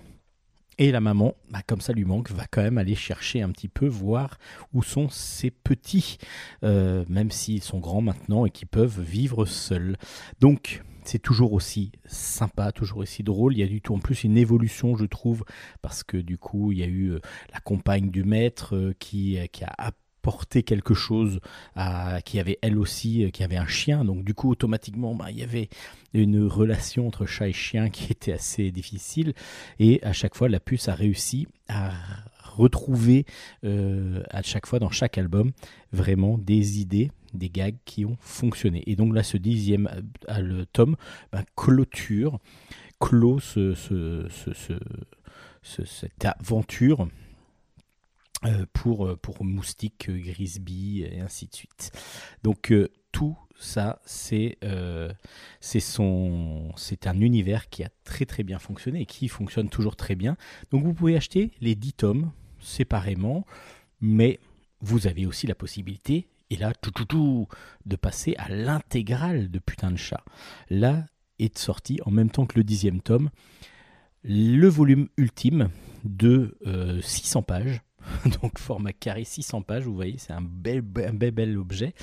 C'est l'intégrale de Putain de chat où vous avez les 10 albums qui sont reliés. Tout simplement, euh, pour une cinquantaine d'euros, vous avez l'ensemble des albums. Alors, il faut savoir que chaque, euh, chaque album fait 9 euros autrement. Donc, vous voyez, il y en a 10, ça fait 90 euros. Là, vous avez beaucoup euh, pour 50 euros. Vous avez l'intégrale. Si vous préférez les intégrales, euh, ça, donne, ça donne un, beau, un très très bel album. Vous pouvez même l'offrir si vous voulez. Ça reprend la couverture du premier putain de chat. Et puis ensuite, ben, vous avez la possibilité soit de l'acheter en intégrale, vous reprendrez exactement les mêmes histoires, hein, il n'y a rien de changé. Et vous pouvez aussi donc passer de tous les, petits formats. Euh, moi, c'est ce que je préfère. Mais euh, c'est vrai que l'intégrale est assez impressionnante et très très belle. Donc vous avez le choix entre l'ensemble des albums Putain dont le dixième vient de sortir, dixième et dernier, ou alors l'intégrale de Putain. Euh, c'est de la puce au scénario et au dessin, et c'est aux éditions Kenes, tout cet euh, univers des chats euh, de la puce. Donc euh, chez Kenes, putain de chat. Anka et Pépic, le tome 1 s'appelle Anka et Pépic mènent l'enquête. C'est dans la collection Les Ondines aux éditions Dupuis. Alors c'est une nouvelle collection, vous savez, qui va nous sortir des albums un petit peu format euh, graphique et qui va nous trouver des origines assez improbables des fois pour certains albums. Et justement là, Anka et vous- ce sont des, stars, ce sont des stars euh, en Tchéquie parce que c'est de la littérature jeunesse tchèque, donc c'est de Lucie Lomova. Elle a créé donc ce, ce grand classique, enfin ce qui est devenu maintenant un grand classique de la littérature jeunesse tchèque, euh, qui sont donc deux souris détectives, Anka et Pépik. Et puis il y a eu, ça a tellement euh, fonctionné qu'il y a eu une série animée, il y a même eu des jeux vidéo autour de ces deux personnages. Alors, ben, dans cet album, vous allez avoir plusieurs petites enquêtes. Euh, Anka et Pépik euh, vivent dans une, un- dans une ville qui s'appelle euh, Oreille-sous-Riz. Et du coup, ils vont être confrontés à différents petits problèmes. Il va y avoir, euh, par exemple, un hypnotiseur qui euh, essaye de manipuler les gens grâce à son don. Euh, un prisonnier qui s'est évadé, donc il va falloir faire vraiment attention. Une bande de voleurs d'art et plein d'autres problèmes, plein d'autres dangers dans lesquels devront résoudre les enquêtes Anka et Pépic. Alors, c'est mignon, mais euh, je trouve que le dessin est très minimaliste et du coup c'est un petit peu bah, un peu gênant par moment parce que je trouve ça un petit peu raide. Alors c'est très enfantin, c'est vraiment euh, illustration jeunesse, mais comme c'est un format bande dessinée plutôt adulte, c'est ça qui est un petit peu euh, bizarre. C'est un petit peu ça va pas obligatoirement ensemble. Le, dessin est, simple, très simple, mais euh, bon voilà, les enquêtes sont pas non plus extraordinaires. Euh, on suit comme ça, euh, avec comme plaisir quand même Anka et Pépic, mais pour l'instant, ce premier tome ne m'a pas non plus donné un grand grand plaisir de, de, de découverte. Donc du coup, à vous de vous faire votre opinion, peut-être avec des plus jeunes, et en même temps, il y a pas mal de choses à lire. Donc, du coup, c'est pas non plus pour les enfants tout seuls. Il faut quand même avoir un, niveau de lecture qui est assez bon. Euh, voilà. Donc, euh, c'est euh, c'est un petit peu. moi, j'ai trouvé ça un petit peu moyen. Je préfère le dire. Comme ça, je donne mon opinion. Anka et Pépic, à vous de le découvrir pour voir si ça peut vous plaire. C'est le tome 1 qui est sorti aux éditions Dupuis. Et on va enchaîner avec trois albums un peu d'aventure aux éditions Jungle, aventure plutôt jeunesse. Euh, le chant de l'aurore, c'est de euh, Daphné euh, Bu- Buiron au scénario, de Caroline Derry au dessin. Et c'est donc, comme je vous ai dit, aux éditions Jungle. C'est un one-shot. On va suivre Elliot, qui va suivre son père. Ils vont découvrir l'Islande, mais ils vont découvrir l'Islande en plein milieu de l'hiver. Et ils vont, se, ils vont découvrir donc tout un univers évidemment froid, glacial même. Euh, ils vont être logés dans l'Aurora House d'un petit village qui s'appelle Lodvik. Et dans, ce, dans cette Aurora House, il y a Rob, qui est un scientifique et qui est passionné par les aurores boréales. Et lui, son ambition, c'est qu'il a, il pense, il sait, parce qu'il a cru l'entendre, et il a entendu des gens dire, que les aurores boréales, donc qui sont des reflets pendant la nuit, très éclairés de plein de couleurs, ont la possibilité de chanter. Alors qu'est-ce que c'est exactement le chant de l'aurore boréale? Bah, C'est ce qu'on va essayer de découvrir et on va le comprendre petit à petit. Euh, on va voir si ça existe ou pas, en tout cas. Et pendant ce temps-là, Elliot, lui, bah, il va découvrir cet univers. Il est là avec son papa, qui travaille, lui, qui, travaille. Donc lui, il l'a suivi. Euh, il va découvrir aussi Mariette. Mariette va l'amener euh, à découvrir un petit peu le pays et sa façon de vivre. Alors c'est très très sympa. Euh, le dessin est des fois un petit peu euh, pas maladroit, mais un petit peu euh, un petit peu jeunesse encore. Des fois, il manque un petit peu de mouvement, mais euh, ça reste comme l'univers est très passionnant. Les idées sont très bonnes parce que du coup, c'est en plus euh, vraiment réaliste parce que c'est une Daphné Buiron, euh, est titulaire d'un doctorat de géosciences et elle travaille sur euh, les carottes de glace, par exemple. Donc du coup, elle travaille beaucoup autour de cet univers de l'Islande, de tout ce qui est glacier, etc. Donc elle est vraiment spécialiste de tout ça. Donc ce qui se passe dans le scénario, c'est réaliste. Après, le dessin est peut-être un petit peu plus trop léger à mon goût, mais en tout cas, ça reste très agréable à lire. Ça s'appelle Le Chant de l'Aurore, c'est aux éditions Jungle, et donc c'est un one-shot euh, comme l'est le prochain one-shot que je vous présente. Ça s'appelle Ma Vague. Ma Vague, c'est de Anne-Sophie Doucet au scénario. Euh, de David Borio, euh, non, David Borio au scénario, pardon, Anne-Sophie Doucet au dessin, et c'est donc un one-shot aussi, où là on va suivre Nelly, qui vit au bord de la mer. Elle est assez proche de son père, mais euh, ses parents sont séparés et son père euh, est pas obligatoirement, enfin prend trop de risques au goût de sa maman pour euh, pour être avec Nelly, mais il va quand même partir euh, à à la, mer- à la mer parce qu'ils sont passionnés par la plongée et les fouilles archéologiques ensemble. Et donc l'adolescente va partir avec son père euh, lors d'une alors qu'il y a une tempête qui s'annonce. Lors de la tempête, elle va être en danger, ils vont être tous les deux en danger, et là, il va y avoir une sorte d'être surnaturel qui est formé d'une vague qui va venir l'aider, la secourir et la protéger surtout de ce qui se passe. Donc du coup, bah, il y a tout un côté fantastique qui va se révéler, euh, et c'est vraiment très bien fait. Et puis on va en plus suivre l'histoire de la famille parce que le père il a quelque chose à cacher pourquoi la mère veut absolument pas que Nelly aille avec son père? Il y a quelque chose derrière et on va le comprendre petit à petit Euh, c'est très beau le dessin est magnifique je trouve et les couleurs en particulier sont vraiment magiques, euh, en particulier quand il y a la vague qui arrive et puis tout l'univers lorsqu'il y a le aquatique est vraiment très très bien rendu et j'ai trouvé ce cet album très beau, très poétique Et en plus, il y a le côté familial qui est très intéressant dedans. Ça s'appelle Ma Vague. J'ai vraiment beaucoup, beaucoup apprécié cet album et je vous le recommande chaudement. C'est Ma Vague, c'est aux éditions Jungle. Et puis toujours chez Jungle est sorti Bonnie and Claw, c'est le tome 2 qui est sorti, ça s'appelle Moule Attack. C'est de Carbone et Marie Toura au scénario, Pauline Roland au dessin. Et c'est, comme je vous ai dit, aux éditions Jungle. Dans Clos et Bonnie, on suit Clovis, qui est le petit-fils de Paulette, qui est accompagné de sa chienne Bonnie. Et ils vivent, enfin, ils sont en vacances dans la ville de Bourriche-sur-Mer.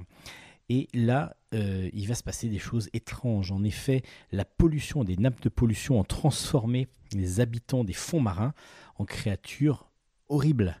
Donc des moules qui vont devenir géantes et qui vont devoir, qui vont vouloir manger l'ensemble des, euh, des habitants, comme les crabes qui vont sortir. Et donc du coup, il va falloir à euh, Clovis trouver une solution pour pouvoir aller à la mer et surtout protéger les habitants de Bourriche-sur-Mer. Évidemment, c'est un de ses rôles. Et puis en plus, il, y a, doit essayer de décoder le message qui a été laissé pour lui, en tout cas peut-être pas pour lui, mais en tout cas il veut comprendre ce qu'a voulu dire son grand-père dans un message qu'il a laissé. Donc il va partir en plus à une sorte de chasse au trésor avec Bonnie. Euh, donc Bonnie and bah, c'est toujours aussi marrant, c'est bien écrit. Et puis surtout, il y a le dessin de Pauline Roland. Pauline Roland qui, qui a un dessin euh, très cartoon, euh, très dynamique, très drôle, très coloré en plus, qui fonctionne parfaitement avec euh, l'univers et l'humour qu'ont voulu donner les deux scénaristes. Et là, c'est parfait. C'est parfait parce que du coup, c'est drôle. C'est très improbable évidemment, mais bon, on s'attend à tout évidemment dans cet univers de Bonnie and Claude. Bonnie and Claude, donc euh, c'est le deuxième tome qui est sorti. Je vous avais recommandé vivement le 1. Bah, le 2 est aussi bon. Euh, Il y a moins de découvertes parce que du coup on connaît déjà l'univers de Bourriche sur Huître. Mais en tout cas, c'est une aventure drôle, familiale, plus enfantine évidemment. Mais en tout cas, c'est quand même très très bon.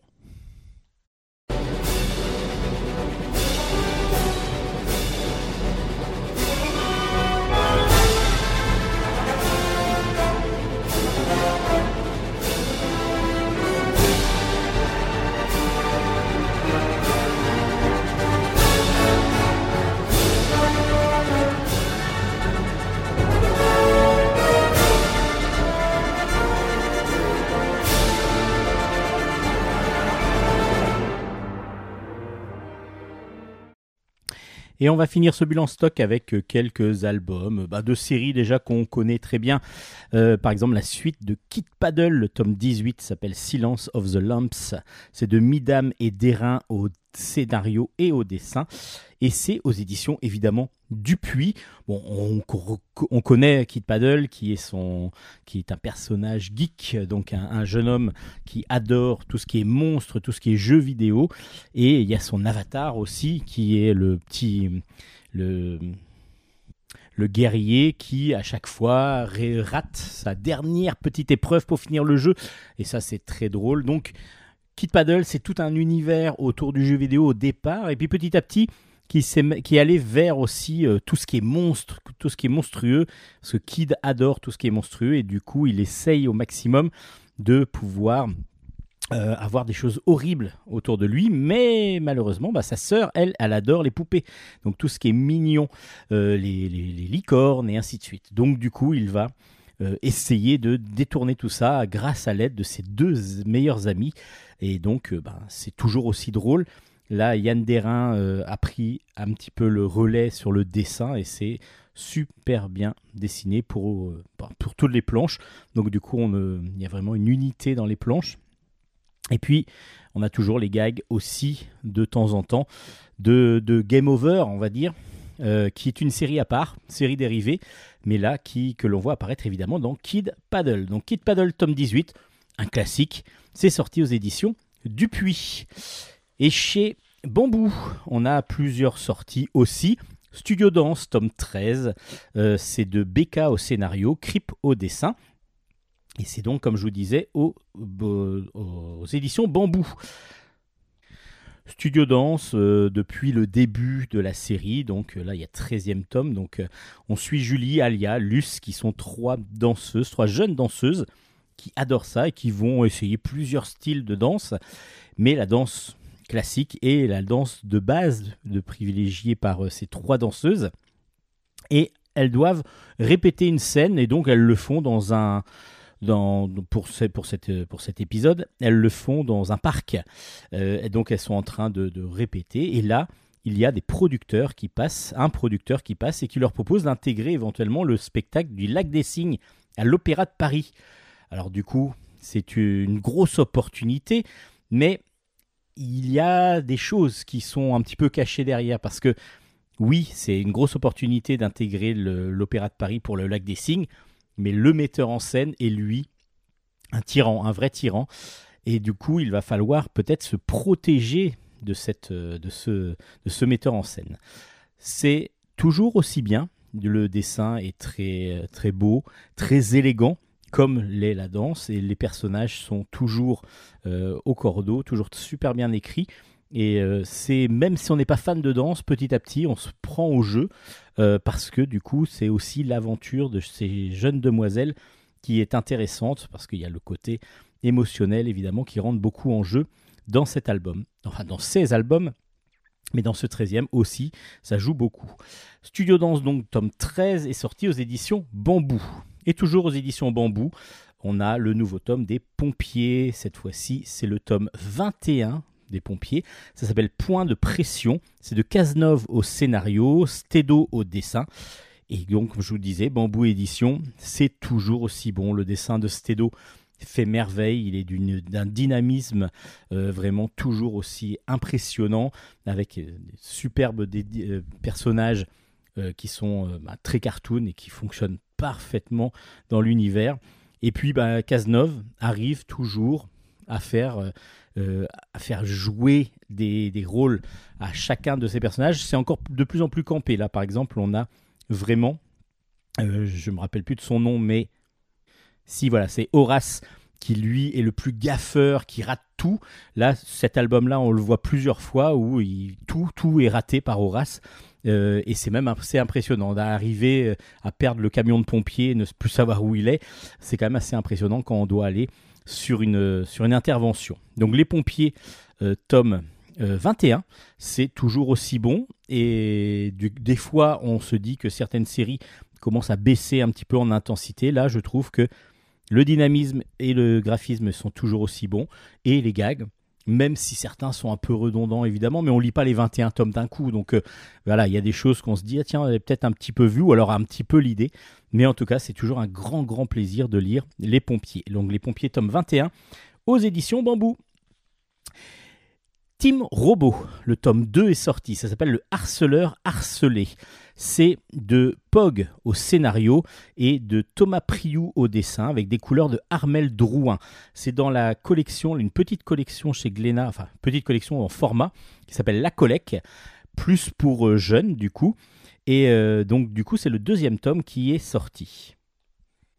On suit dans cette série Jeff et Hubert qui ont, dans le premier tome, mis en place, euh, inventé et créé des robots euh, pour pouvoir euh, soit faire la vaisselle, soit voilà, et s'aider au quotidien. Il y en a un autre qui, est plus agressif. Et du coup, depuis que eux ont créé des robots, bah, c'est une mode qui est arrivée dans le collège. Alors, du coup, le principal du collège le voit pas obligatoirement d'un bon oeil parce que tout le monde a des robots et tout le monde surtout essaye d'écraser l'autre grâce à son robot. Il y a vraiment des combats, enfin des combats un peu illégaux, illégaux. Et puis surtout, il y a évidemment le méchant du collège qui lui a un robot très très euh, très très méchant qui l'aide à faire ses exactions. Et donc, euh, ben, du coup, on est sur un gros problème dans le collège. Alors, ce que propose mademoiselle Taillefer, qui est, euh, qui est la professeure de technologie, si je me rappelle bien, c'est de faire des combats de robots.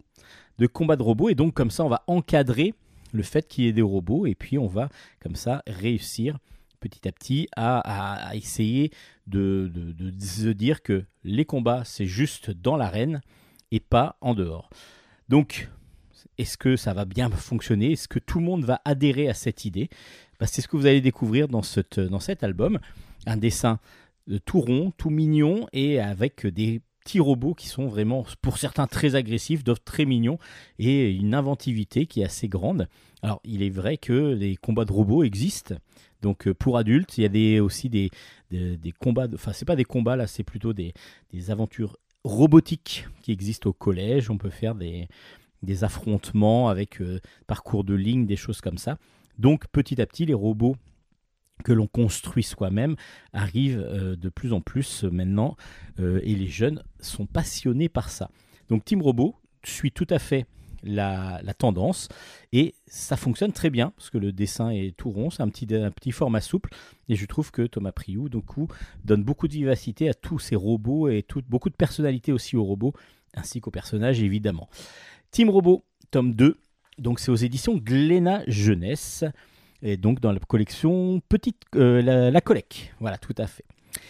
La vie compliquée de Léa Olivier. Je vous ai déjà présenté pas mal de tomes, quasiment tous. Le 11e est sorti, ça s'appelle Rival et c'est aux éditions Kenes. Euh, J'ai j'ai oublié de vous dire de qui c'était. C'est de Ludo Borecki au scénario et de Alcante au dé- euh, non, c'est l'inverse. Alcante au scénario et Bruno Borecki au dessin. C'est évidemment tiré de euh, des, romans de Catherine Girard-Audet, euh, une, autrice québécoise, et ça a son importance. Pourquoi? Parce que euh, le Québec, c'est là où vit Léa Olivier, et c'est là où elle va, euh, bah, elle utilise tous les langages, tout le langage qu'on existe, qui, qui existe au Québec. Donc du coup, les auteurs n'ont pas traduit vraiment le langage québécois, donc on va retrouver des chums, on va retrouver des expressions que l'on n'a pas en France. Chum, c'est un petit copain. Et on va. Moi, honnêtement, on s'y habitue très vite. On s'y habitue très vite. Bon, là, ça fait un petit moment maintenant, si vous lisez déjà la série, que vous connaissez. Et si vous connaissez pas, vous allez peut-être être surpris au tout début, mais il y a un glossaire à la fin. On peut il nous explique quelques mots. Et après, on retrouve toujours à peu près les mêmes. hein. Il y a quelques mots qu'on connaît pas d'un album sur l'autre. Mais la plupart du temps, on, on connaît petit à petit tous les, euh, tous les mots.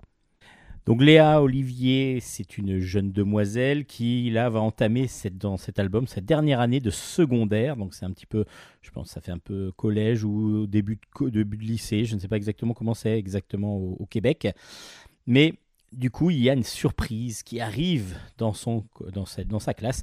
C'est Bianca Gosselin-Gossante. C'est une jeune demoiselle qui est qui réussit tout. Elle est belle. Elle est euh, rigolote, euh, elle a, euh, elle a tout le monde à ses pieds, elle est intelligente, elle réussit tout ce qu'elle fait. Et du coup, ben Léa et les autres filles, même, hein, ne- pas que Léa, se retrouvent un petit peu avec une rivale qui, qui attire toutes les attentions vers elle. Parce qu'évidemment, ça parle beaucoup de d'amour, ça parle beaucoup de, de, petits, de petits copains, de petites euh, flirts, de petites aventures, euh, parce qu'on on se cherche beaucoup.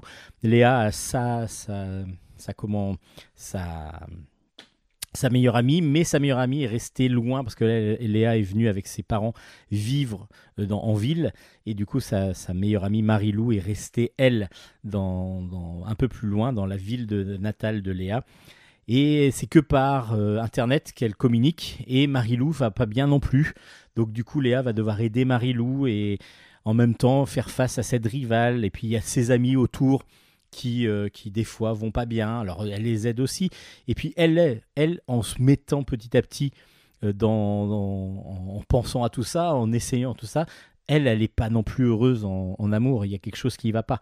Donc du coup, il va, va se poser beaucoup de questions. Et dans ce- cet album-là, justement, Léa se pose beaucoup de questions et essaye de résoudre beaucoup de choses.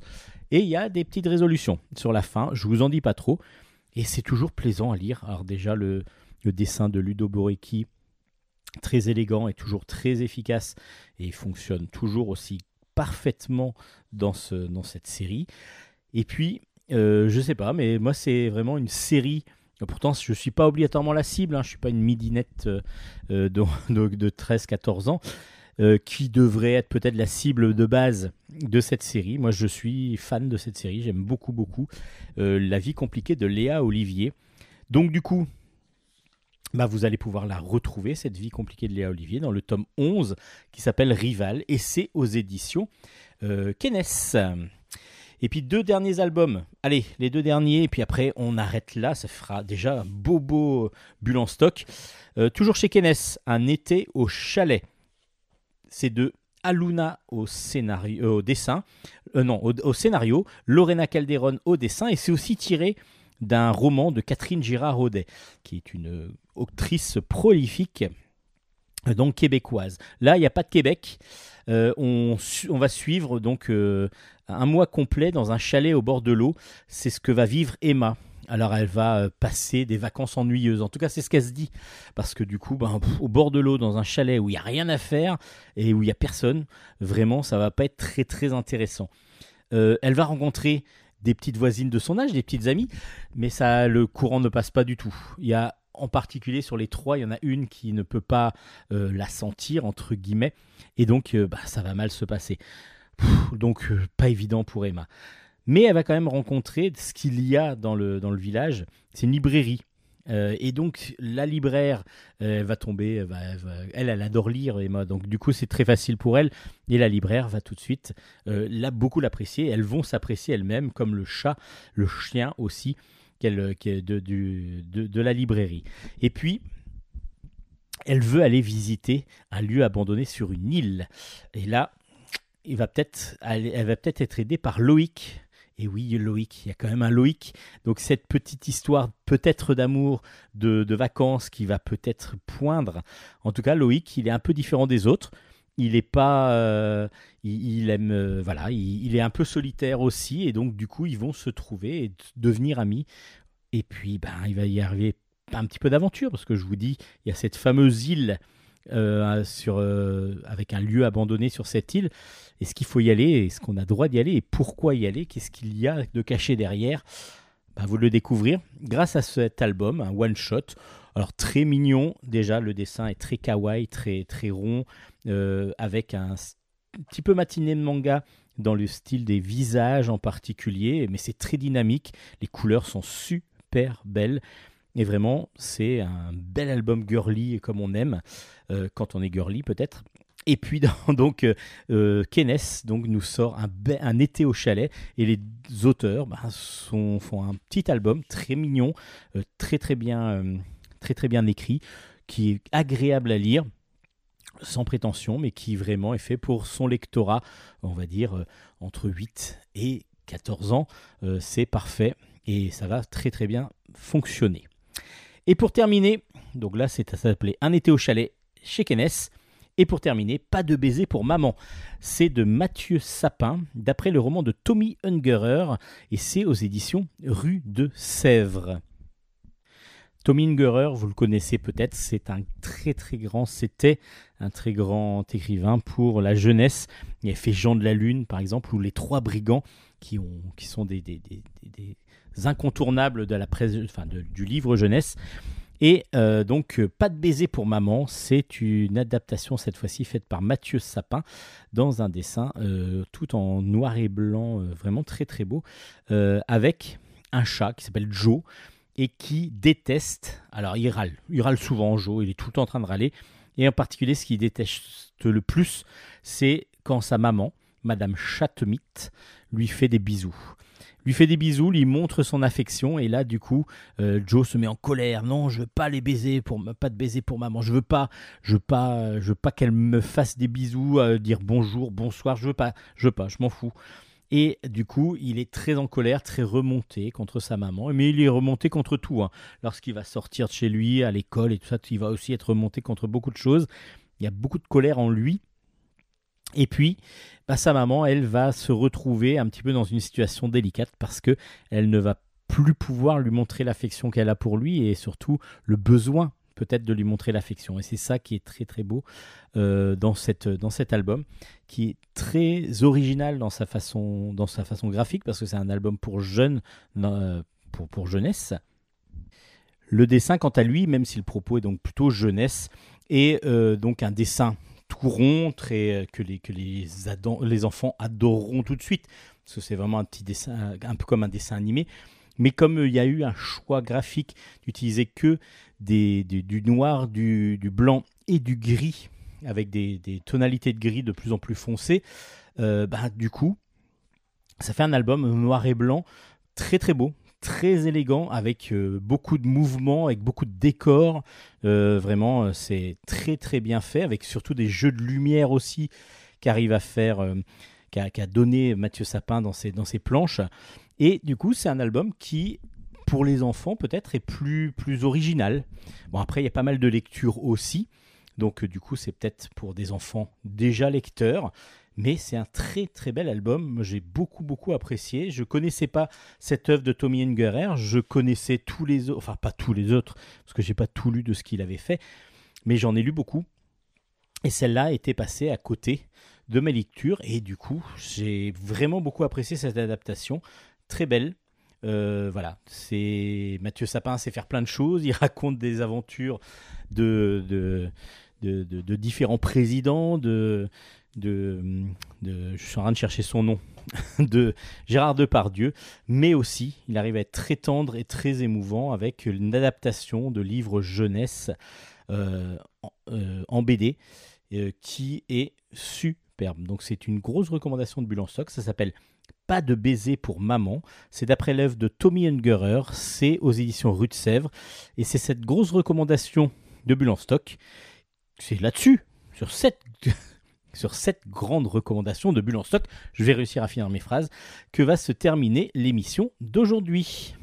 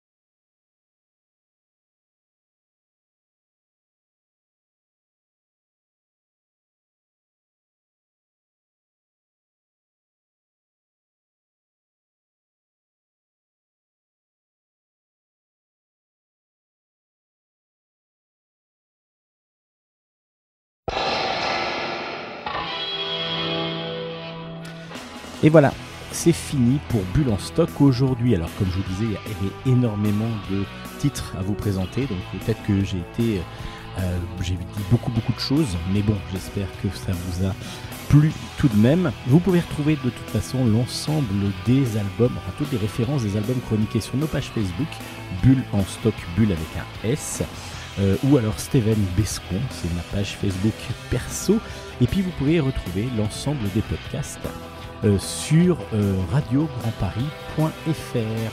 C'est toujours dirigé de main de maître par Nicolas Gaudin, que l'on remercie vivement. Grâce à lui, ben, on peut toujours être diffusé. On peut aussi nous retrouver sur les plateformes de streaming comme Spotify par exemple.